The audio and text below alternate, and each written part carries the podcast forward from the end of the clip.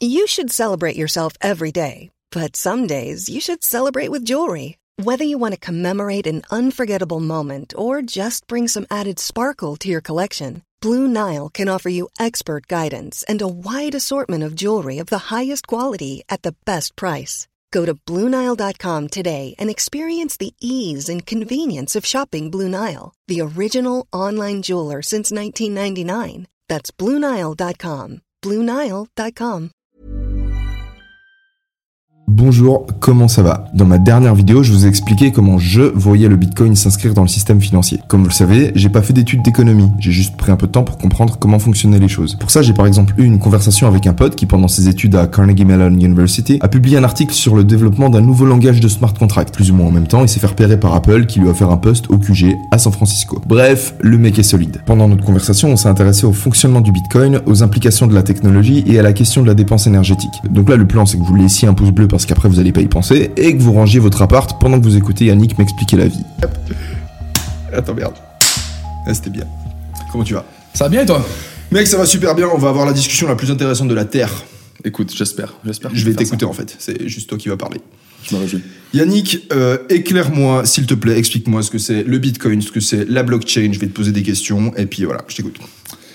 Ça, je veux. C'est quoi la première question du coup Euh, Est-ce que, genre, Bitcoin, blockchain, c'est quoi? Quand est-ce que t'en as entendu parler pour la première fois? C'était... Bitcoin, blockchain. Euh, moi, j'ai entendu parler pour la première fois, je pense, du Bitcoin. Ça devait être fin 2016, euh, peut-être début 2017, quelque chose comme ça. Donc il y a, il y a 5 ans. Ouais, Ah, mais en même temps que tu m'en as parlé presque, en fait. ouais 6 mois, ouais, je pense 4-5 mois avant. Ouais. Ouais, ouais, c'était dans, dans cette fin d'année-là que. Ouais. Comment t'en as entendu parler? Écoute, moi j'ai, alors je, je peux même pas te, je peux pas te dire le moment spécifique où j'en ai entendu parler. J'ai Ouais. toujours été, j'ai toujours été beaucoup sur Internet moi en général, euh, puis intéressé par des par des trucs, euh, beaucoup sur Twitter, sur d'autres réseaux sociaux, enfin Reddit, etc. Des choses où où je pouvais un peu apprendre des choses à mon goût, Mhm. Euh, et, et, et toujours intéressé par la technologie avant tout.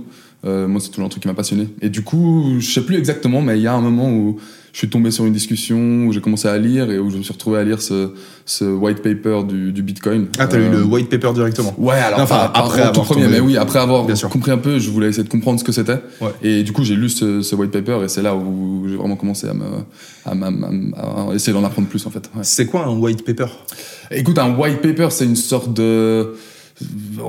Alors, dans, dans, dans le monde de la crypto en général, c'est en général c'est un papier qui, qui, qui essaie d'expliquer dans les grandes lignes, euh, les, les, les- dans une grande ligne technologiquement, un, un nouveau projet et essayer d'expliquer en gros comment comment il marche, euh, d'où il vient et puis quel est le but en fait. Et, et une, une sorte de de- d'implémentation de, base qui explique certains des, des, des grands principes qu'il faut, mais c'est pas l'implémentation technique même du projet, c'est plutôt une- des sortes de, de grandes lignes de voilà comment on peut résoudre ce problème. Puis après à côté il y a, il y a vraiment les- le, le projet qui le résout, mais le white paper c'est censé être quelque chose qu'on peut lire assez facilement. D'accord. Et, Même et sans-. Euh, alors franchement, je vous conseille à tous d'aller lire le, le, le, le white paper de, du Bitcoin de Satoshi Nakamoto, très facile à trouver en ligne. C'est quoi, c'est 5-6 pages, un truc comme C'est ouais, je sais plus exactement quelque chose comme ça. C'est pas très long euh, et c'est c'est alors il y aura sûrement si vous n'êtes pas technique, il y aura sûrement certains termes, certaines choses que, qui seront dures à comprendre. Mais globalement, c'est pas un papier qui est très très technique. Et, et même en le lisant avec assez peu de connaissances techniques, euh, il y a déjà des éléments, je pense, qui sont très intéressants. Et, et en termes de, de, de valeur historique aussi, c'est assez, assez ouf en sachant maintenant ce que c'est le Bitcoin et de se dire que quelqu'un a sorti ça en, en 2009, si je me trompe pas, euh, sorti de nulle part, Mhm. euh, c'est assez, c'est assez ouf. Ouais. D'accord. Satoshi Nakamoto? Satoshi Nakamoto, ouais. C'est... Donc c'est le nom, c'est le pseudonyme du créateur du Bitcoin, de Mhm. l'inventeur donc de cette de cette technologie. Euh, personne sait qui c'est. C'est, Euh, une équipe ou Ça pourrait être une équipe, ça pourrait être un individu, ça pourrait être beaucoup de choses. Il y a eu énormément de spéculations. Il y a eu des personnes qui ont voulu prétendre être Satoshi Nakamoto. Mais ce qui est beau en fait, c'est que euh, la personne qui est réellement Satoshi, Satoshi Nakamoto pourrait très facilement le prouver en fait, parce que euh, historiquement dans la blockchain, c'est Satoshi qui a possédé, euh, qui possède encore jusqu'au jour d'aujourd'hui le plus grand nombre de Bitcoin. Enfin, parce qu'il a, il a, il a durant des années en fait, vu que c'est au tout début du projet, il y avait presque lui dessus.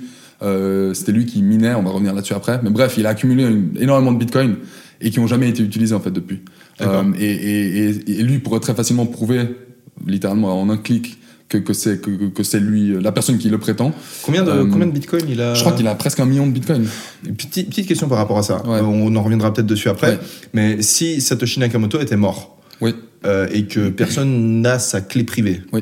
Euh, C'est-à-dire que c'est un million de bitcoins en moins sur Ouais. tous les bitcoins qui C'est vont ça, exister c'est sur des Terre. bitcoins qu'on considère comme, comme Perdus à jamais. Ouais, perdus à jamais. Et c'est pas les seuls. Il y, en a, il y avait une étude dessus, malheureusement j'ai oublié le chiffre, mais il y a une étude qui pense déjà qu'il y a au moins euh, 10, 20 ou même 25% des bitcoins euh, en existence qui ont été perdus euh, au, au cours des années en fait. Parce qu'il y a énormément de gens, enfin je vous avez peut-être lu ces histoires en Mhm. Ah ligne ouais. de, de- d'un mec qui a perdu dans, Dans une décharge et ouais, tout, qui a balancé ouais. son truc et il avait des centaines de milliers de bitcoins et, et, et il y en a plein d'histoires comme ça, c'est assez ouf. Et, et en effet, en fait, il n'y a, pas de- y a pas de mot de passe oublié, il n'y a pas de sortie de secours en fait. Quand c'est perdu, c'est, perdu. D'accord. Alors, bon, là on est parti, on a ouvert plein de petites portes. Ouais. On essaie de se recentrer Bien sur sûr. euh, le truc. Si tu devais expliquer euh, le bitcoin, est-ce que tu devrais nécessairement expliquer la blockchain pour que les gens puissent comprendre? Oui, oui, oui. Il faudrait, il faudrait, je pense qu'il faut commencer par là parce que c'est, intrinsèquement, les deux sont liés dans le sens que le, le- bitcoin est un peu la première application de, de, de la plus grande idée même, de, la, ouais, de l'idée de blockchain et qui a donc été aussi inventé, enfin, Satoshi en fait, lui il, a, inventé- lui, il a inventé les deux en même temps. Il, il a, il, a, il a publié ce white paper sur le bitcoin, puis en fait, dans ce white paper, il y a en fait la, la, la blockchain, entre guillemets, qui est aussi, euh, qui est aussi inventée. Euh, et donc, oui, les deux sont, sont, sont, sont vraiment liés. Ouais. Donc, euh, faudrait commencer, je pense, par, euh, par la blockchain. Et la blockchain, et moi je pense toujours que le, le- le plus simple de l'expliquer, c'est avec une analogie, parce que purement technologiquement et avec des mots techniques, ça, ça, ça, ça, ça, parle pas beaucoup aux gens. Et, et donc souvent une manière qu'on aime bien utiliser, c'est c'est de penser à un, un, un livre euh, qui contiendrait un historique, on peut dire par exemple, de transactions. Euh, et en fait, ce livre-là, il est distribué euh, à, des, dizaines de milliers de copies à travers le monde. Et tout le monde possède donc cette même copie de ce livre. Et, et tout le monde, en fait, se met d'accord sur le fait que, cette copie est la vérité, c'est bien l'historique des transactions. Et ensuite, il y a un mécanisme au milieu, ça on va revenir dessus, donc vous avez sûrement entendu parler voilà, du minage. Euh, Il y a ce mécanisme euh, qui, qui est aussi fait par plein de gens en parallèle, et eux, du coup, de temps en temps, ils vont distribuer une nouvelle page de ce livre, et ils vont le distribuer à toutes les personnes qui possèdent cette copie. Et vu qu'on possède tous le même début du livre, à chaque fois qu'on reçoit une nouvelle page qui est aussi identique, bah, on termine à nouveau avec le même livre. Et, et- et donc très très basiquement, c'est ça en fait l'idée de blockchain, c'est que c'est une manière qui nous permet, euh, qui permet en fait à, un- à une sorte de, un groupe de personnes complètement dispersées dans le monde qui se connaissent pas du tout, de se retrouver avec une source, enfin un- un- une pièce d'information, dans notre cas un livre avec, avec un historique de transaction, euh, qui, est identique. Et, et ils ont pas besoin de se faire confiance pour arriver à ça. Et voilà.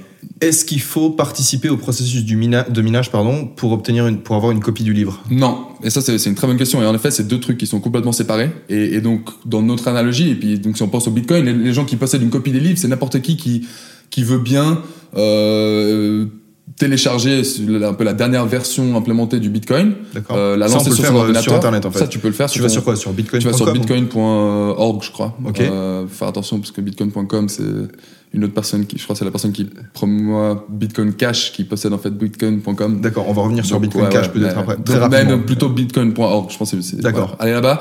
Et on peut, en fait, tu peux télécharger ça. Euh, il faut pas mal de. la- seule, le seul truc requis, c'est pas mal d'espace libre sur ton disque dur.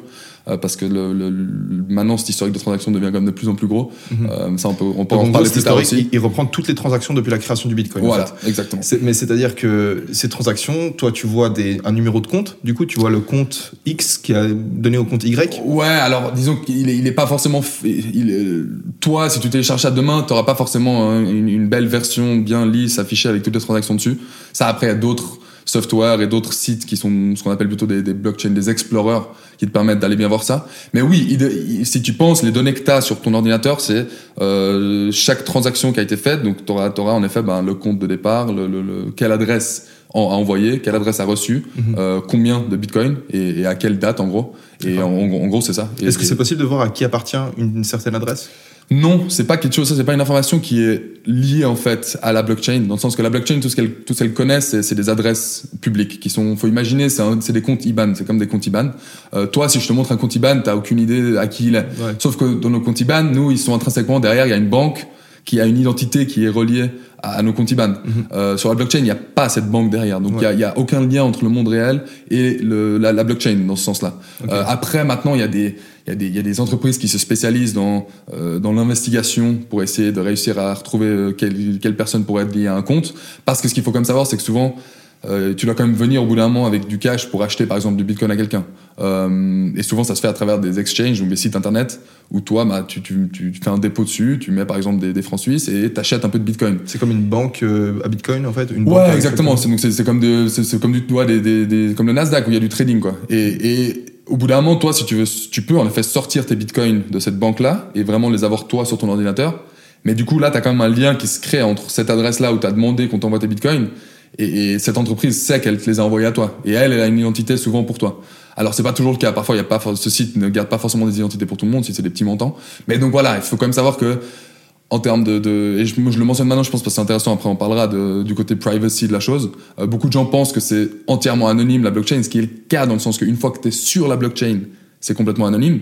Euh, mais il y a comme deux points importants, c'est que toutes les transactions que tu fais de ton histoire, elles, elles restent quelque part publiques. Donc si un jour quelqu'un connaît ton adresse, elle, elle peut quand même savoir toutes les transactions que tu as faites. Et le deuxième point, c'est que souvent, tu as quand même besoin de de venir sur la blockchain entre guillemets en, en- en achetant des, des, des bitcoins par exemple quelque part et ça souvent bah, tu as besoin de ton identité quand même pour le pour le faire donc, donc ça c'est je pense c'est deux points importants parce que beaucoup de gens Ouais. euh, les, les oublient après quand on parle de privacy puis de criminalité euh, Et du coup, pourquoi est-ce que, pourquoi est-ce que pendant longtemps, parce que ça, c'est une- j'imagine une image que beaucoup de gens ont dans leur tête, Mhm. euh, notamment à cause du site Silk Road, Mhm. ils associent le Bitcoin à la criminalité, à des transactions un peu black ops, tu vois, Mhm. souterraines.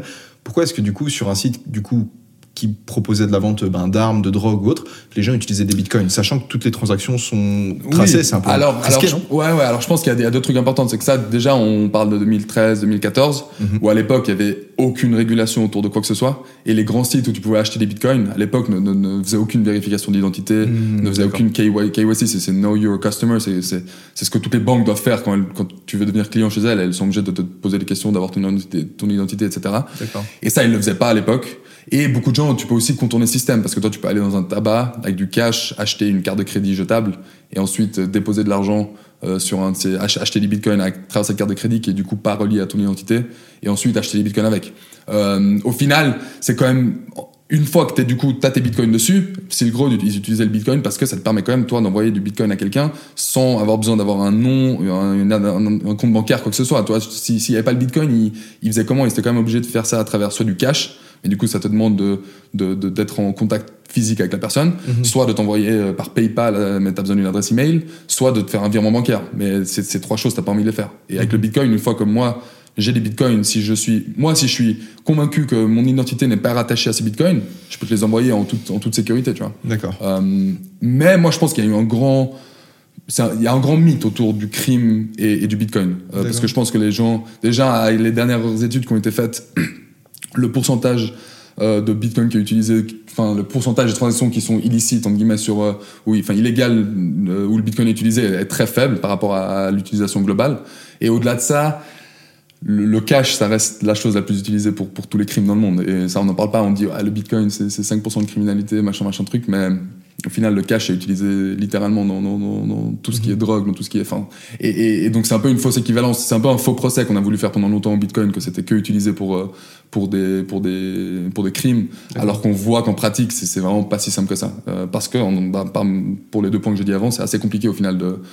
Surtout les grosses sommes, c'est très compliqué. Ouais. Bon, au final, c'est une des raisons aussi pour lesquelles j'imagine pas mal de personnes ont entendu parler du Bitcoin. Ouais. C'est-à-dire quand tu l'associes à la à la criminalité, pardon, à des réseaux, enfin des sites internet justement dans lesquels tu peux acheter des trucs super sombres, ça marque les esprits des gens, ça vend plus facilement des articles de journaux. Et du coup, d'un point de vue, enfin les médias, ils Oui, ont tout ils intérêt à, à cette à- à raconter cette Et- histoire. mais ça vois. reste encore, et je pense Ah ouais, qu'aujourd'hui, dans beaucoup d'articles qu'on voit, on en parle encore, et je pense Mais du coup, actuellement, il n'y a pas. Enfin, est-ce qu'actuellement, il y a toujours la possibilité euh, d'avoir des bitcoins sans qu'il y ait aucune traçabilité, c'est-à-dire sans passer par une plateforme d'échange, euh, ou du coup, qui aurait du coup ton identité et un, comment t'appelles ça, des chercheurs qui Ouais, il y a des rechercheurs qui, qui- ouais, il y a des boîtes qui sont spécialisées là-dedans. ouais, C'est-à-dire que par exemple, travaillent. si je sais pas, un État, il pourrait aller Ouais. et puis voir cette boîte et dire, euh, Mhm. dis-moi cette adresse, à qui est-ce qu'elle appartient, Ouais. et eux, ils pourraient chercher. euh, ils Ouais, ça a été utilisé pour des grands, des grands scandales qu'il y a eu sur la blockchain où il y a des, des grands montants qui ont été volés, par exemple, etc. Euh, ça a été utilisé. Parce qu'il faut savoir, tu vois, moi, si je te vole aussi des, des bitcoins, par exemple, et qu'au bout d'un moment, j'ai envie de reconvertir en cash, j'ai la même problématique, tu vois. Comment est-ce que je fais ça sans être tracé? C'est pas si simple que ça. Parce qu'il faut que je les vende à quelqu'un. Mais si c'est un gros montant, je dois, si je dois passer par un de ces exchanges, du coup, j'ai mon identité qui est dévoilée.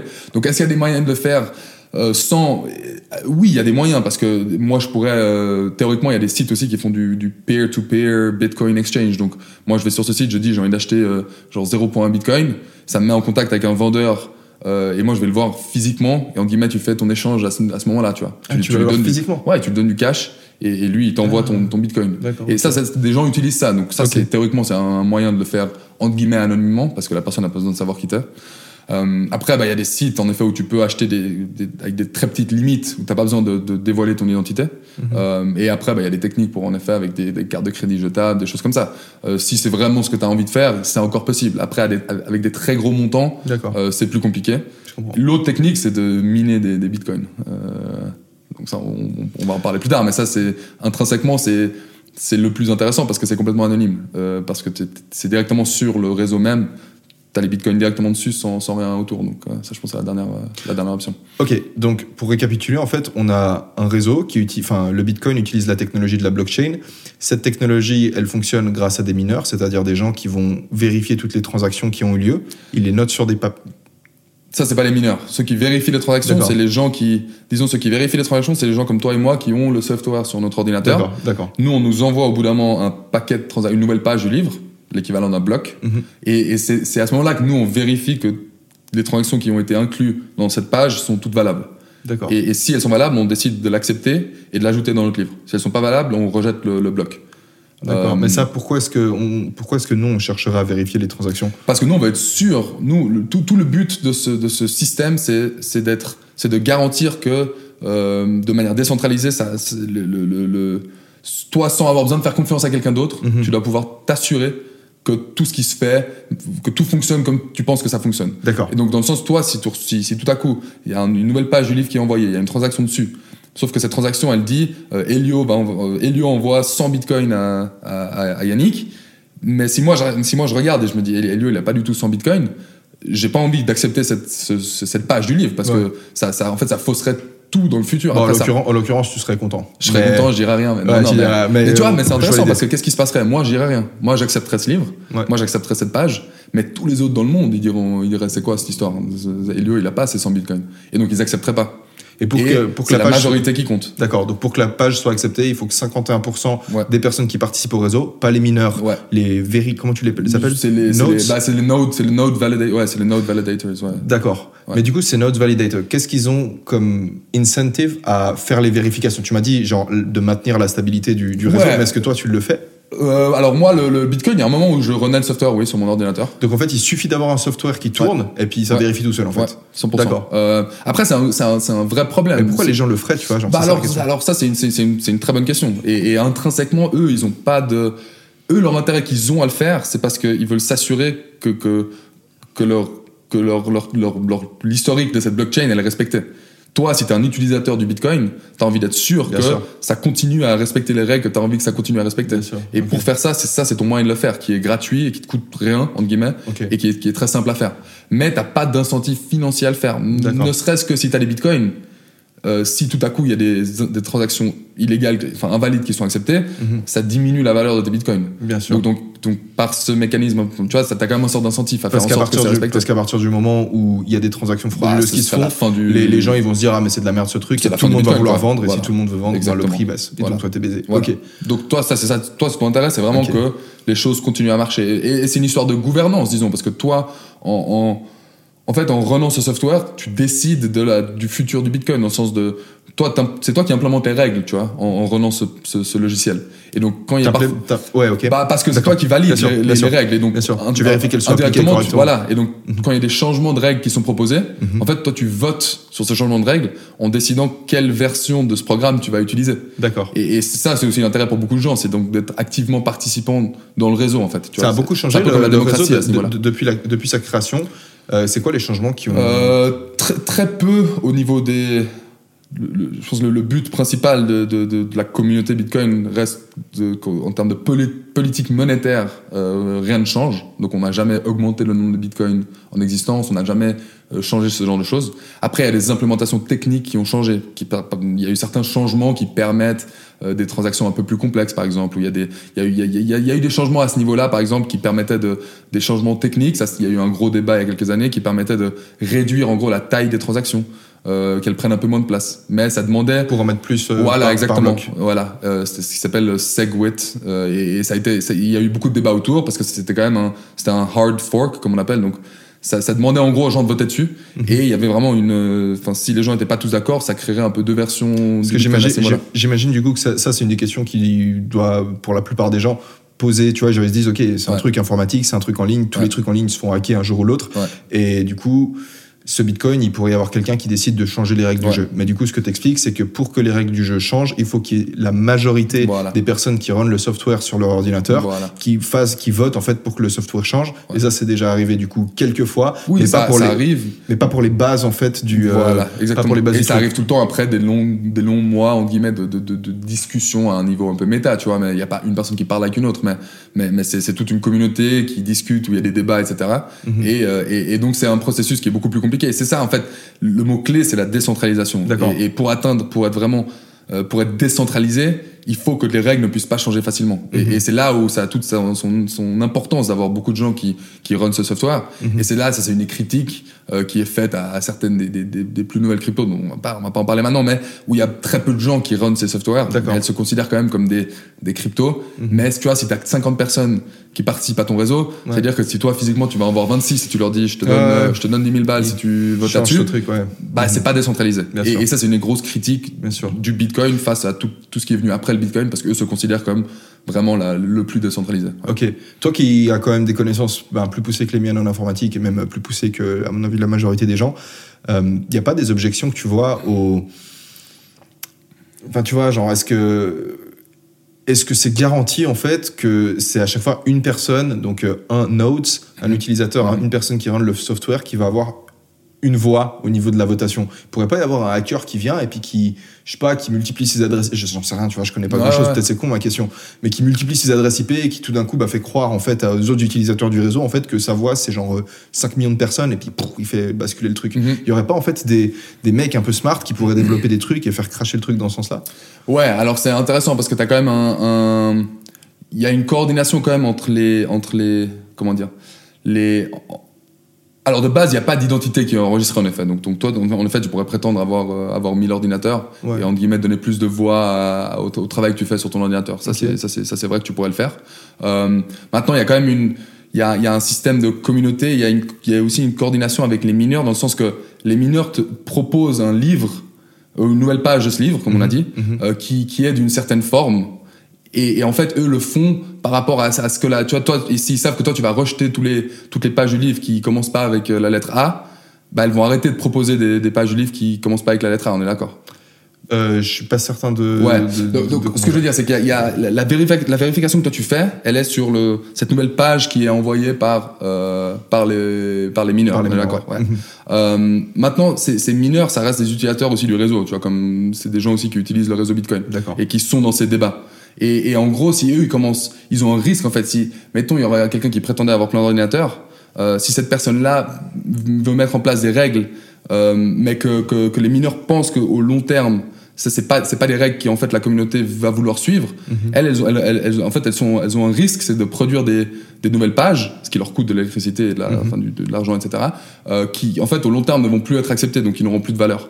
Et, et donc il y a quand même une certaine, il y a, y a, y a un il y, a un, y a un équilibre en fait à trouver là euh, qui, est, qui est plus long terme que juste euh, autant autant euh, T les, les gens disent quelque chose en fait. C'est des équilibres qui sont plus euh, sur le sur le long terme à ce niveau là et, et ça se et ça et ça se fait pas euh, aussi facilement parce qu'il y a une communauté qui est quand même définie avec des participants et des, des- des débats qui se font à ce niveau là euh, et, et donc ça ça se résout pas juste avec une personne qui qui décide de, de, de, de signaler quelque chose.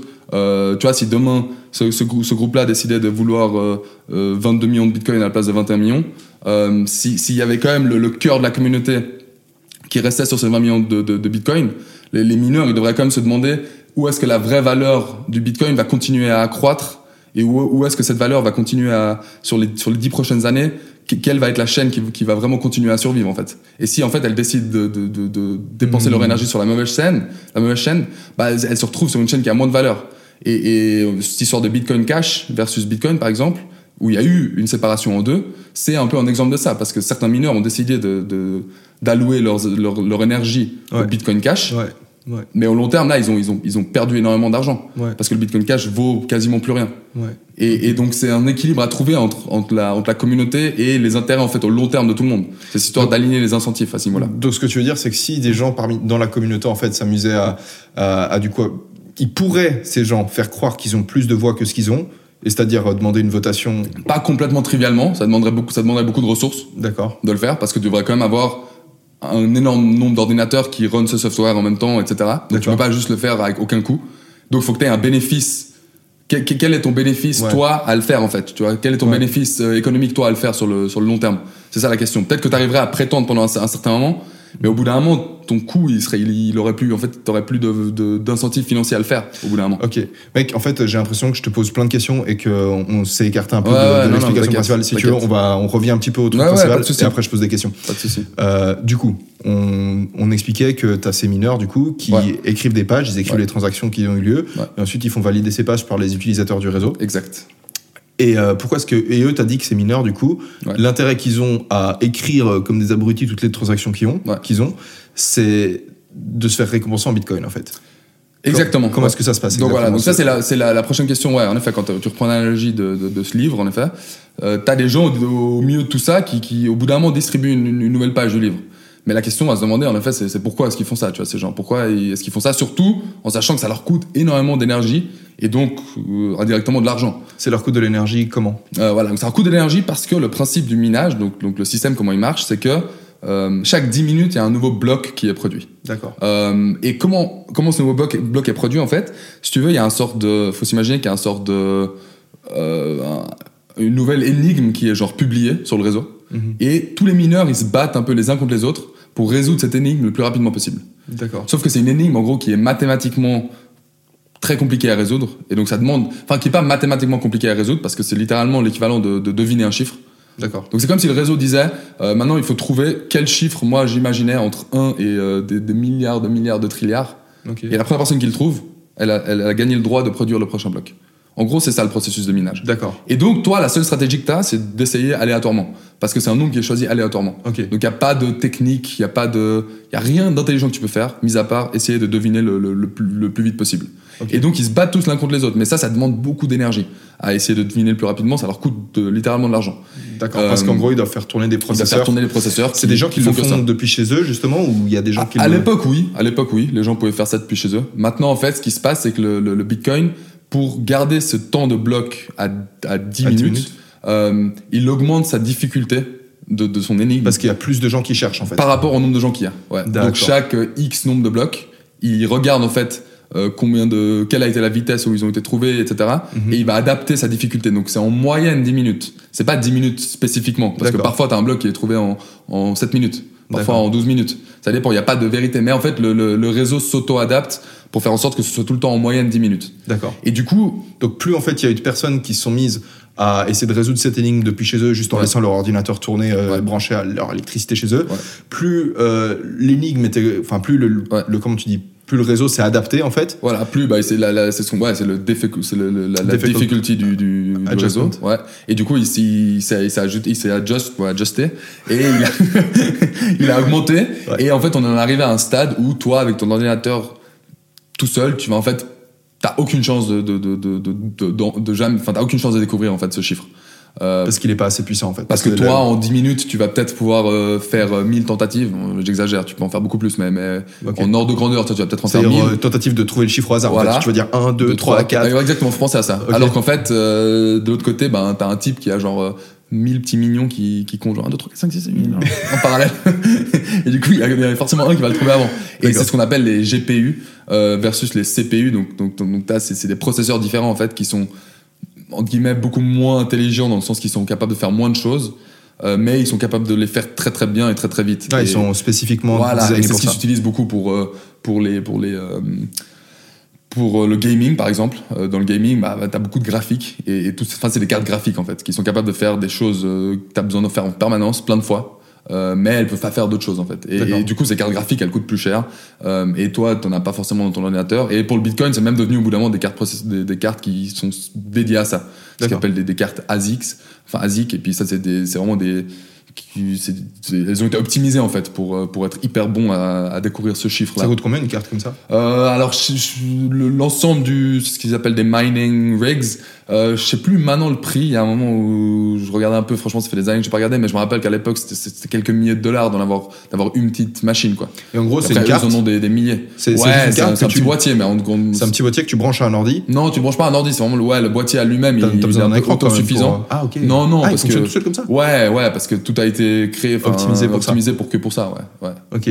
Et du coup, genre, tu branches, tu imagine qu'aujourd'hui on achète un petit boîtier comme ça pour faire du minage. On le branche ici, euh, Ouais. genre, euh, tu vois, la prise Ouais, qui est derrière ouais, toi là. Euh, Est-ce que le coût de l'électricité, euh, le coût que ça va nous, cher- Ouais. nous, nous- nous coûter en électricité, est-ce que parce qu'en fait, il y a peut-être un truc qu'il faudrait expliquer que moi j'avais un peu de la peine à, com- enfin que j'avais pas compris tout de suite, c'est que avec ton explication de, il y a une énigme et tout le monde essaie de trouver la solution Ouais. à l'énigme, Ouais. ça donne l'impression qu'il y a une seule personne qui va toucher euh, les bitcoins en récompense. C'est vrai? C'est, c'est, bah c'est vrai, ouais. Alors, alors c'est vrai. Donc le, la personne qui trouve le bloc Mhm. a le droit à la récompense en Bitcoin euh, qui, qui est celle actuellement. Donc, il faut savoir que chaque quatre années, elle est, elle est divisée par deux la récompense. Actuellement, Actuellement, on c'est avait dit que moi j'avais toujours. Non, il y a eu la division. Je crois qu'on est à 6,25 maintenant. exact. Ouais. Mhm. Euh, C'est-à-dire si Bitcoin 6,25 25, Bitcoin, c'est-à-dire si tu trouves la solution aujourd'hui, Ouais. tu te fais tu te 6.25 fais fois 200 50 000. 250 000 dollars environ. Ouais. Ok. C'est à 40. Ouais, ouais, exactement. Mais est-ce que c'est à chaque fois une personne chaque 10 minutes qui trouve cette solution ou est-ce qu'il y en a plusieurs qui la trouvent Euh, alors c'est une seule personne qui trouve cette solution. D'accord. Chaque bloc, il y a une seule personne qui la trouve D'accord. en, en premier. Ok. Euh, bon, alors, je pense qu'il y a deux, il y a deux questions parallèles. Ouais. Une question, c'est que maintenant, ce qui se passe beaucoup, c'est des- il y a ce qu'il y a ce qu'ils appellent des poules de minage. Et donc, les poules de minage, c'est des gens qui se mettent ensemble et qui se disent, nous, on a tous un tout petit peu d'énergie, mais on n'a on pas assez pour en permanence en trouver Ouais. assez pour que ça vaille la peine. Parce que tu as une trop grosse variance. Donc, euh, toi, si tu fais du minage, enfin, tu vois, si tu essaies de trouver ce chiffre, que tu fais ça pendant un an Ouais. et que tu trouves aucun, bah, ça vaut pas la peine. Mais il suffit d'en trouver un et ça te repaye assez pour un, un long moment, tu vois. Et du coup, ce qu'ils se sont dit, c'est on se met ensemble et en fait, on divise les gains. Et donc, on contribue tous. Et puis, dès que dès qu'un de nous trouve, bah, on divise les gains par tous les gens qui ont contribué euh, en, En fonction en- du- en fonction de combien de- ils, ont, ils ont fait. Ouais. Et, et du coup, maintenant, tu as des grands pools de minage euh, qui, qui sont. euh, ouais, qui fait où- que chaque 10 minutes peut, chaque 10 minutes, en fonction du nombre de, de tentatives que tu as pu faire pour trouver Ouais. le, le- le nombre mystère, Ouais. Euh, et ben tu, tu vas avoir une certaine somme. Voilà. Mais exactement. du coup, si aujourd'hui on branchait ce petit, ce petit processeur ici Ouais. et que on rejoignait un pool de minage, Ouais. combien est-ce qu'on est-ce que est-ce qu'on pourrait alors, être en j'ai- alors, positif? alors, ça, ça, du coup, c'est une fonction qui dépend quasiment uniquement. Alors, tu as deux variables. Tu as le coût de départ d'achat du truc, Mhm. mais qui, voilà, toi, tu sais combien il est, il est, mettons quelques milliers de dollars. Mais la, la- en fait, l'énorme variable, c'est le coût de l'énergie. Mhm. Et, et ça, du coup, c'est en fait, tu peux pas te répondre parce que ça dépend uniquement de con- à combien toi ton énergie te coûte. Et ça, ça dépend de où tu habites, ça dépend de à quelle heure de la journée tu mines, parce que la nuit, l'électricité est moins chère que la journée. Euh, ça dépend de, tu vois, si, si t'arrives à, si toi t'habites près d'un barrage et que tu arrives à générer de l'électricité euh, gratuitement, alors oui, tu seras rentable forcément. Euh, maintenant, si tu habites dans une grande ville, genre à Genève, Mhm. et que tu, tu, tu mines depuis chez toi, euh, je pense qu'actuellement tu seras quasiment pas, tu seras perdant. hein. Tu- ça te coûtera plus que ce que ça te rapporte. ouais. D'accord. Donc t'as pas d'intérêt à le faire. ouais. Ok, ok. Il y, a une, il y a cette question du coup de la dépense énergétique qui revient Ouais. souvent. Beaucoup de gens qui se posent des questions par rapport à l'écologie, ils disent ouais mais au final, c'est dire qu'on a plein de gens qui sont en train juste de faire tourner des processeurs qui Ouais. bouffent une tonne d'électricité Ouais. et qui se disent, alors on parlera après des avantages du Bitcoin parce que la question c'est bien sûr, même si c'est un downside de, du, du projet, peut-être que les upsides, Ouais. peut-être que les avantages en Ouais, fait, ils, justifient tu vois le, Ouais. le- le prix qu'on qu'on paye. Mais du coup, ce prix en électricité, euh, est-ce que il y aurait peut-être, est-ce que tu verrais, il me semble que c'est la Chine à un moment qui a, qui a, il me semble, je sais pas s'il a La Chine, a, interdit la les Chine a banni le, le, le, le, minage de Bitcoin. le minage pour des motifs écologiques. Enfin, en tout cas, c'était peut-être un prétexte. Non, alors ouais, pas- alors ça c'est vraiment un prétexte. D'accord, parce que mais la ça raison les intéresse officielle- pas beaucoup les ouais, j'imagine, avec leur petit charbon, là, ils se- Voilà, exactement. Mais- Non, eux c'était pour, c'était parce que ça, ça permettait, à- à- ça leur faisait peur en termes de, de, de- financièrement à ce que ça fait au- à leur à leur currency nationale et au fait que beaucoup du minage se passait là-bas et ça permettait à des gens du coup de, de, de générer des bitcoins et après c'était quelque chose dont eux en fait ils ont aucun, la Chine a aucun contrôle dessus Mhm. et, et, et ça leur faisait principalement c'était quelque chose qui leur faisait peur en termes de, de quand t'as pas contrôle d'un pays comme la Chine qui a contrôle sur tout, Absolument, surtout, surtout. surtout Sur- à l'intérieur, enfin surtout à l'interne.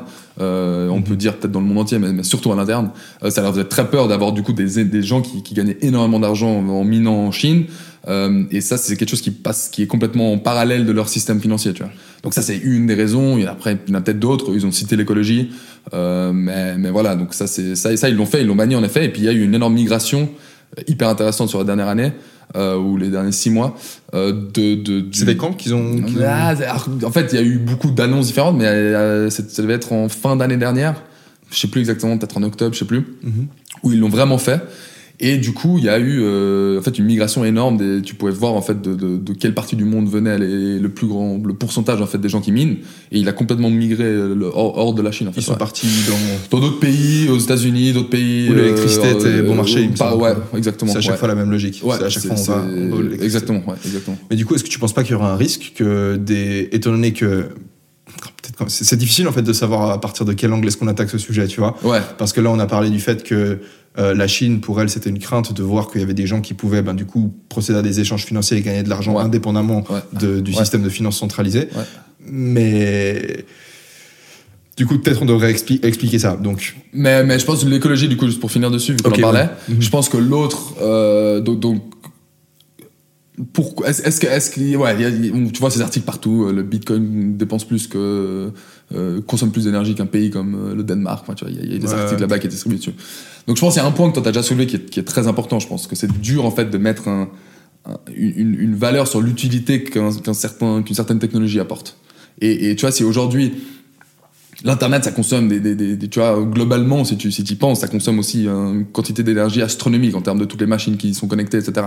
Euh, et si on avait eu ces débats là-dessus à la création au début d'Internet, on aurait sûrement eu les mêmes débats en fait qu'on qu'on- ceux qu'on vit aujourd'hui avec la, avec la blockchain, dans le sens que les gens auraient dit mais est-ce que ça vaut vraiment la peine d'utiliser autant d'énergie avec nos ordinateurs juste pour euh, tu vois pour euh, pouvoir écrire du texte alors qu'on a déjà nos machines euh, à surtout qu'au début, Internet permettait pas de faire pas de faire grand-chose. grand tu chose, vois, exactement. genre, les gens, en ouais. tout cas, ne, pas tout le monde comprenait l'utilité, Mhm. etc. Et, et donc, c'est toujours très dur en, en, pré, en préavis de, de comprendre exactement quelle est l'utilité et du coup de mettre un chiffre dessus. Si on y pense, les, les jeux vidéo, ça, ça consomme énormément d'énergie. Qui, qui sommes-nous pour dire qu'est-ce qui mérite ou pas cette énergie? C'est un débat, je pense, qui est déjà compliqué, comme tu l'as dit. D'accord. Maintenant, quand on comprend bien le- les mécanismes derrière le minage de Bitcoin, on comprend que le plus important pour des mineurs, c'est d'avoir de l'énergie la moins chère possible. Euh, et dans beaucoup d'endroits, ça veut dire que c'est de l'énergie renouvelable. Parce que ton énergie que t'achètes juste toi sur le, sur le marché, elle te coûte cher. Et ça, elle peut venir de plein de sources différentes. Mais toi, si tu as accès directement à une énergie renouvelable, elle, est, entre, entre guillemets virtuellement gratuite. Euh, et c'est ce qu'on voyait beaucoup en Chine. La majorité du minage en Chine se faisait dans des centrales hydrauliques, dans des, dans, dans- en fait, des, sources d'énergie renouvelables, euh, parce que souvent il y a, y a énormément de, il y a un problème qu'on a actuellement dans l'énergie, c'est qu'on n'arrive pas à stocker de l'énergie. On a, on a, nos batteries, elles sont pas assez performantes. Ça a toujours été un problème. Et, ça l'est encore plus maintenant avec l'énergie renouvelable. Parce que toi, quand, as du, quand, quand, tu fais, si as des panneaux solaires, etc., en fait, tu le stockes pas ton énergie. Toi, tu l'utilises ou bien tu le revends sur le marché à d'autres personnes. Mais on n'a pas les batteries capables de stocker assez d'énergie pour que ça vaille la peine, en fait. Il y a trop de soucis à ce niveau-là. Stocker l'énergie, c'est très compliqué. D'accord. C'est quelque chose, c'est la plus grande problématique qu'on a actuellement. Parce que souvent, on arrive à, à- à produire assez, mais le stocker, c'est très très dur. C'est pour ça que Euh, j'allume plein de lumière, mec. Ouais, tu, tu, Ouais, tu, pour ça, ouais. tu, peux y aller. Donc c'est dur de stocker l'énergie. Ça coûte cher, c'est c'est pas forcément bien pour l'écologie non plus, parce que les batteries, elles sont pas écologiques. Donc tu te retrouves avec, avec des problèmes à ce niveau-là. Euh, et, et, et donc, si on arrive à... Et, donc des gens essayent de trouver des, des, des manières inventives de stocker de l'énergie. Mais toi, si tu as accès euh, à une source d'énergie renouvelable et que tu peux utiliser le surplus d'énergie qui, qui se vend pas directement sur le champ, euh, typiquement pendant la nuit, Mhm. euh, ton barrage, alors maintenant, ils ont, en effet, les barrages, c'est pas un bon exemple, un bon exemple parce qu'ils peuvent, ils peuvent fermer les barrages et les rouvrir quand ils veulent, mais c'est pas un mécanisme hyper simple. Euh, L'énergie solaire, forcément, t'as le soleil qui régule. Et surtout, pourquoi pas le laisser, enfin, pourquoi pas le laisser fermer même pendant la nuit Enfin, pourquoi Oui, oui, mais j'ai, mais alors, je suis pas un expert de barrage, donc j'ai pas envie. Il y a sûrement des gens qui nous écoutent qui vont nous, qui vont nous dire. À, à mon avis, c'est pas aussi simple pour eux de pouvoir l'ouvrir et le fermer genre en permanence quand Ouais, ils veulent. pourquoi il le laisserait pas juste tourner Enfin, tu vois, Bah, je le problème dire, de il- laisser tourner, c'est que du coup, tu génères de l'énergie que tu utilises pas. Ouais, mais Donc, j'entends, il pourrait y avoir une coordination intéressante entre, du coup, si tu génères de l'énergie, mais que t'as des, t'as des mineurs qui sont prêts à te la voilà, racheter, cette donc ça, exa- voilà, exactement, on s'entend. Donc, donc c'est là où ça devient très intéressant. Et tu peux pousser le rendement, le, le- le raisonnement plus loin. Donc, donc déjà, je pense un premier élément à en tirer, c'est que souvent il y a un- presque un intérêt à avoir accès à de l'énergie renouvelable pour miner tes bitcoins parce que ça fait que c'est moins cher pour toi. Et ça, beaucoup de gens se rendent pas compte qu'il y a déjà une énorme partie du minage qui est fait, c'est sur l'énergie renouvelable. C'est pas sur des charbons, c'est pas sur d'autres d'autres sources d'énergie. Donc ça, c'est déjà un point qui répond. Parce que l'énergie est moins chère en fait. Voilà, Bah, parce que si ton énergie est moins chère, t'as plus de rendement. Et on va reparler de cette histoire d'incentif. Mais c'est ouf, mec. Que, que- enfin, je sais pas. Du coup, de l'électricité. Enfin, comment est-ce que tu produis de l'électricité? Tu via un barrage, par exemple, Mhm. via une éolienne. Mais est-ce qu'une source d'électricité qui on produit de l'électricité avec du charbon? Via chaleur qu'on transforme en Ouais, électricité ouais, ça c'est la plus grande chose qui se fait en, en Chine. ouais. Ok. Et du coup, mais du coup, genre le mec qui fait un barrage. Mhm. Genre moi de, de, de ce que j'imagine, c'est que produire de l'électricité via du charbon, c'est plus facile que de produire de l'électricité via un barrage. Parce que le barrage, il faut construire tout ton barrage et c'est de la technologie, alors que charbon, tu vas chercher du charbon. Je suis pas sûr de ce que je dis, tu vois. Oui, mais, tu- mais, tu vas aller chercher. Une fois que tu as fait ton installation de, de barrage, en gros, après, c'est de l'énergie gratuite, guillemets. Mais pourquoi est-ce que tu l'as re- Ok, c'est de l'énergie gratuite, Dans le mais, sens où c'est des t'as choses qui sont, qui t'as renouvelables et qui. Oui, alors as un T'as investissement au investi un certain argent et Ouais, du, ouais. coup, du coup, le prix auquel tu vas vendre cette énergie, c'est pas parce que c'est pas vraiment gratuit, Non, c'est- non. il faut que tu rembourses ton truc. On, on s'entend. Moi, Et je parlais dans un, dans un sens où tu disais si tu avais accès, si t'as maintenant tu as le choix entre, les, entre, entre deux structures qui existent, Mhm. si tu as le choix, tu vas aller sur ton barrage où tu peux, où tu peux te brancher dessus et où, tu sais qu'en fait, à perpétuité, tu vas avoir de l'énergie qui va être produite. Bien sûr, mais le propriétaire, charbon. le propriétaire Mais oui, du barrage, tu vois, Ouais. il va te la vendre au même prix que le propriétaire du charbon. Parce oui, que oui. Alors, alors, ça dépend, sauf s'il y a du surplus. C'est là où ça devient intéressant. C'est que, c'est que tu penses au charbon, c'est toi qui décides quand tu le brûles, ton charbon ou pas. Ouais. Et encore une fois, je suis sûr qu'il y a des gens qui écoutent qui vont nous dire que les, les, les barrages ça marche pareil, mais il y y y a beaucoup de réno- énergie, euh, énergie renouvelable, on a ce problème de stockage. D'accord. Et, et en fait, au bout d'un moment, c'est, l'argent, le- l'électricité, on le, en fait, on le, Ok. on le, on, on le perd quoi, parce qu'on on peut pas le stocker. D'accord. Et donc, si tu l'as de toute manière, bah autant le, enfin, des gens en profitent pour le, le racheter en fait à, à 1 centime le, le kilowatt, parce Ça que de toute ouais. façon, c'est mieux pour eux que de pas le, de pas l'utiliser. Complètement. Ouais, donc ça, c'est, ouais, au niveau de l'écologie, tu as cet aspect-là. Tu as le fait que de toute façon, tu as de l'énergie en fait qu'on n'arrive pas à stocker, on pourrait utiliser cette énergie-là. Ouais. Et, en Et- fait, du coup, t'as- t'as ton, ton, bit- ce réseau peut presque te servir de batterie, en fait. Et, et ça, c'est une manière hyper intéressante d'y, penser. Mhm. Mais, mais, mais quand, je- moi, c'est un truc que quand je, la première fois, j'avais un peu Ça réussi à, un gros niveau d'abstraction en fait. Voilà, mais quand j'avais réussi à, à mettre ma- mon cerveau autour, je m'étais dit, putain, c'est hyper intéressant. C'est qu'on a ce problème de, de, de, de stockage d'énergie, mais du coup, c'est cette, cette technologie, cette bitcoin qui te permet de, de, de, de miner au moment où on a trop d'énergie, et du coup, tu accumules de l'argent. Après, au moment où il y a peut-être moins d'énergie, du coup, cet argent, tu peux le racheter pour, tu peux l'utiliser pour racheter de l'énergie. Et donc, ça, ça, ça fonctionne de manière équivalente à une batterie presque. Ouais. Et, et ça, c'est hyper intéressant. Et, et je sais qu'il y a des gens, il y a le sénateur euh, du, du Texas qui en a beaucoup parlé de ça. Et c'est quelque chose qui l'intéresse euh, parce qu'eux, ils ont ces problèmes-là. En, ils ont ces problèmes-là de, de hum, où ils ont souvent des coupures de courant au Texas parce qu'ils ont des manques d'énergie à certains moments donnés. Euh, et lui, il avait parlé de cette idée-là, de s'ils arrivaient à, à stocker ça, après ils auraient plus d'argent pour aller racheter l'énergie à leur, euh, aux États voisins quand ils ont ces grosses coupures de courant. Qui, C'est incroyable, c'est trop, c'est fou. Et, et ça, c'est hyper intéressant, je pense. Ouais. Donc, donc ça, c'est un aspect. Euh, donc voilà, globalement, je pense qu'il y a- il n'y a, pas de, il y a pas de solution, il n'y a pas de réponse facile. Je pense que la consommation d'énergie, c'est une, une problématique, globalement. Je pense que si on peut éviter de, de brûler de l'énergie, entre guillemets, pour, pour rien, on, on préfère le faire. Maintenant, il y a tout ce qu'on a discuté là qui est intéressant. Euh, et après, il y Et a. aussi, c'est est-ce que vraiment c'est pour rien? Ouais, non, non, C'est alors la- la pour rien, deuxième- comme on la a dit, en effet. Euh, et on, ce qu'on pourra, on pourra parler une autre fois, il y, a, il y a des questions qui peuvent se poser. Est-ce que technologiquement, est-ce que c'est possible de faire la même chose que ce qu'on discute dans le blockchain euh, sans, sans, voilà, sans brûler cette énergie? Et ça, beaucoup de gens sont dessus et essayent de trouver des solutions à ça. Donc ça, c'est- ça c'est quelque chose d'intéressant aussi. Mec, on est vraiment, c'est incroyable les êtres humains. Ouais, Genre, c'est c'est dingue. Hein. ouais, ouais, il y a un problème, ça, mec. faut le résoudre. On est des putains de singes, Tu mec, découvres qui, le qui prochain des problème. trucs de taré, mec. Ouais, Bref. ouais. Du coup, euh, les mineurs, on revient Voilà. sur le processus. Ouais. Ces mineurs, du coup, ils écrivent toutes les transactions. Ensuite, une fois que la page elle est remplie, la page d'un livre elle est remplie, Ouais. euh, ils vont montrer cette page à tous les utilisateurs du réseau. Ouais, alors comme on avait parlé l'autre fois, tu as, ce qui s'appelle le pool de transactions Bitcoin. Donc toi, quand tu envoyer une, tra- une transaction, en fait, elle est pas directement processée, ta transaction, elle est, elle est, elle est mise en fait dans En attente. un sort de bac en attente au milieu. Ok. Et en fait, ce bac, en général, il y a plus de transactions en attente que de, de, de, de places. Donc il y a un peu de transactions en attente au milieu de ce bac. Et toi, si tu es le mineur qui a réussi à, à gagner, entre guillemets, à résoudre le problème, euh, tu vas dans ce bac et tu vas choper... euh, Ah, c'est d'abord tu résous le problème, Ouais, ouais. et si t'es celui qui a réussi à résoudre le problème, tu choisis quelle transaction tu vas valider. Voilà, exactement. Et après, tout le monde va vérifier si les transactions que toi t'as choisies, c'est pas de la merde. Exactement. Ah, c'est dans ce Et sens-là. tu pourrais inventer des transactions en plus, les mettre dedans. En fait, quand toi t'as gagné ce passe droit, t'as- en fait t'as gagné un sort de passe droit. Ok. Et toi tu peux faire ce que tu veux avec. Si tu veux, tu peux, tu peux créer un bloc avec une transaction. T'as- Ah c'est ouais. ton droit. Mais du coup, attends, euh, oh, ok, vas-y, continue à expliquer. Et, et c'est ça qui est intéressant. Et tu, et, et tu peux aussi faire de la censure si t'as envie. Toi, tu peux regarder dans ce bac et tu vois toutes les transactions d'Elio. Tu fais. Elio, sa, pas que c'est les sa- sa chaîne, Enfin, elle ça. sa, chaîne, elle est nulle. Euh, ces transactions, je, je vais pas les mettre. Et, et c'est possible. Et donc, toi, sur un, salaud, sur un bloc. Non, non, elle est géniale, sa chaîne. Ah. Appuyez tous sur abonner. La cloche, la Euh, cloche. et, euh, et, et du coup, ça, c'est, ça, c'est important de se rendre compte qu'en effet, sur un bloc spécifique, tu peux te faire censurer. L'idée, c'est que vu que tu as plein de mineurs différents et plein de gens différents qui, qui, qui font ce même processus, Mhm. bah, bah, C'est pas toujours le même c'est pas toujours le même mec. Et le mec en avance ne sait pas surtout. C'est ça qui est hyper important aussi dans ce processus. Il sait pas quoi. toi, tu sais pas en avance que tu vas trouver le prochain bloc, tu vois. Ah, ok. Ce qui pourrait te permettre de faire des manigances un peu bizarres, mais toi, tu, toi, tu le découvres au même moment que tout Mais le du monde. coup, s'il y a un bloc qui est résolu chaque 10 minutes Ouais. et qu'il y a plus de transactions latentes que de transactions qui seront au final inscrites dans le bloc, parce que le bloc il peut prendre combien de transactions? Euh, alors, c'est con que j'ai pas le chiffre exact, euh, mais c'est c'est- c'est peut-être quel- euh, combien il fait par seconde? C'est c'est quelques, milliers de transactions, mais j'ai pas le j'ai pas le, le chiffre exact. Ouais. Ok, donc euh, chaque 10 L'ordre- minutes, il y a quelques ouais. milliers de transactions qui peuvent Voilà, être. exactement. Imagine que maintenant, moi, je fasse une transaction, tu vois, genre je Ouais. t'envoie des bitcoins, la transaction elle est en attente, Ouais. et du coup, le prochain bloc se valide dans environ 10 minutes. Ouais. Euh, mais en fait, ma transaction elle n'est pas sélectionnée. Ouais. Ça veut dire que je dois attendre les 10 minutes Tu suivantes. attends 10 minutes. ouais. Et ça veut dire qu'au final, j'ai dû attendre 20 minutes. Toi, tu dois attendre 20 minutes pour recevoir tes bitcoins. Donc c'est pas instant en fait, Non. Le, le- le délire. Non. Ok, mais Non. ça, ça pose pas problème. Par exemple, si je vais, euh, si je voulais utiliser mes bitcoins pour aller m'acheter du pain, tu vois, Ouais. et que j'arrive à la caisse et je paye, et je dois attendre 20 minutes à la caisse du coup pour euh, pour euh, que ça Oui. passe. Oui. Ah ok, donc le bitcoin en tant qu'utilisation, genre comme monnaie de tous les jours, comme digital cash. Ouais.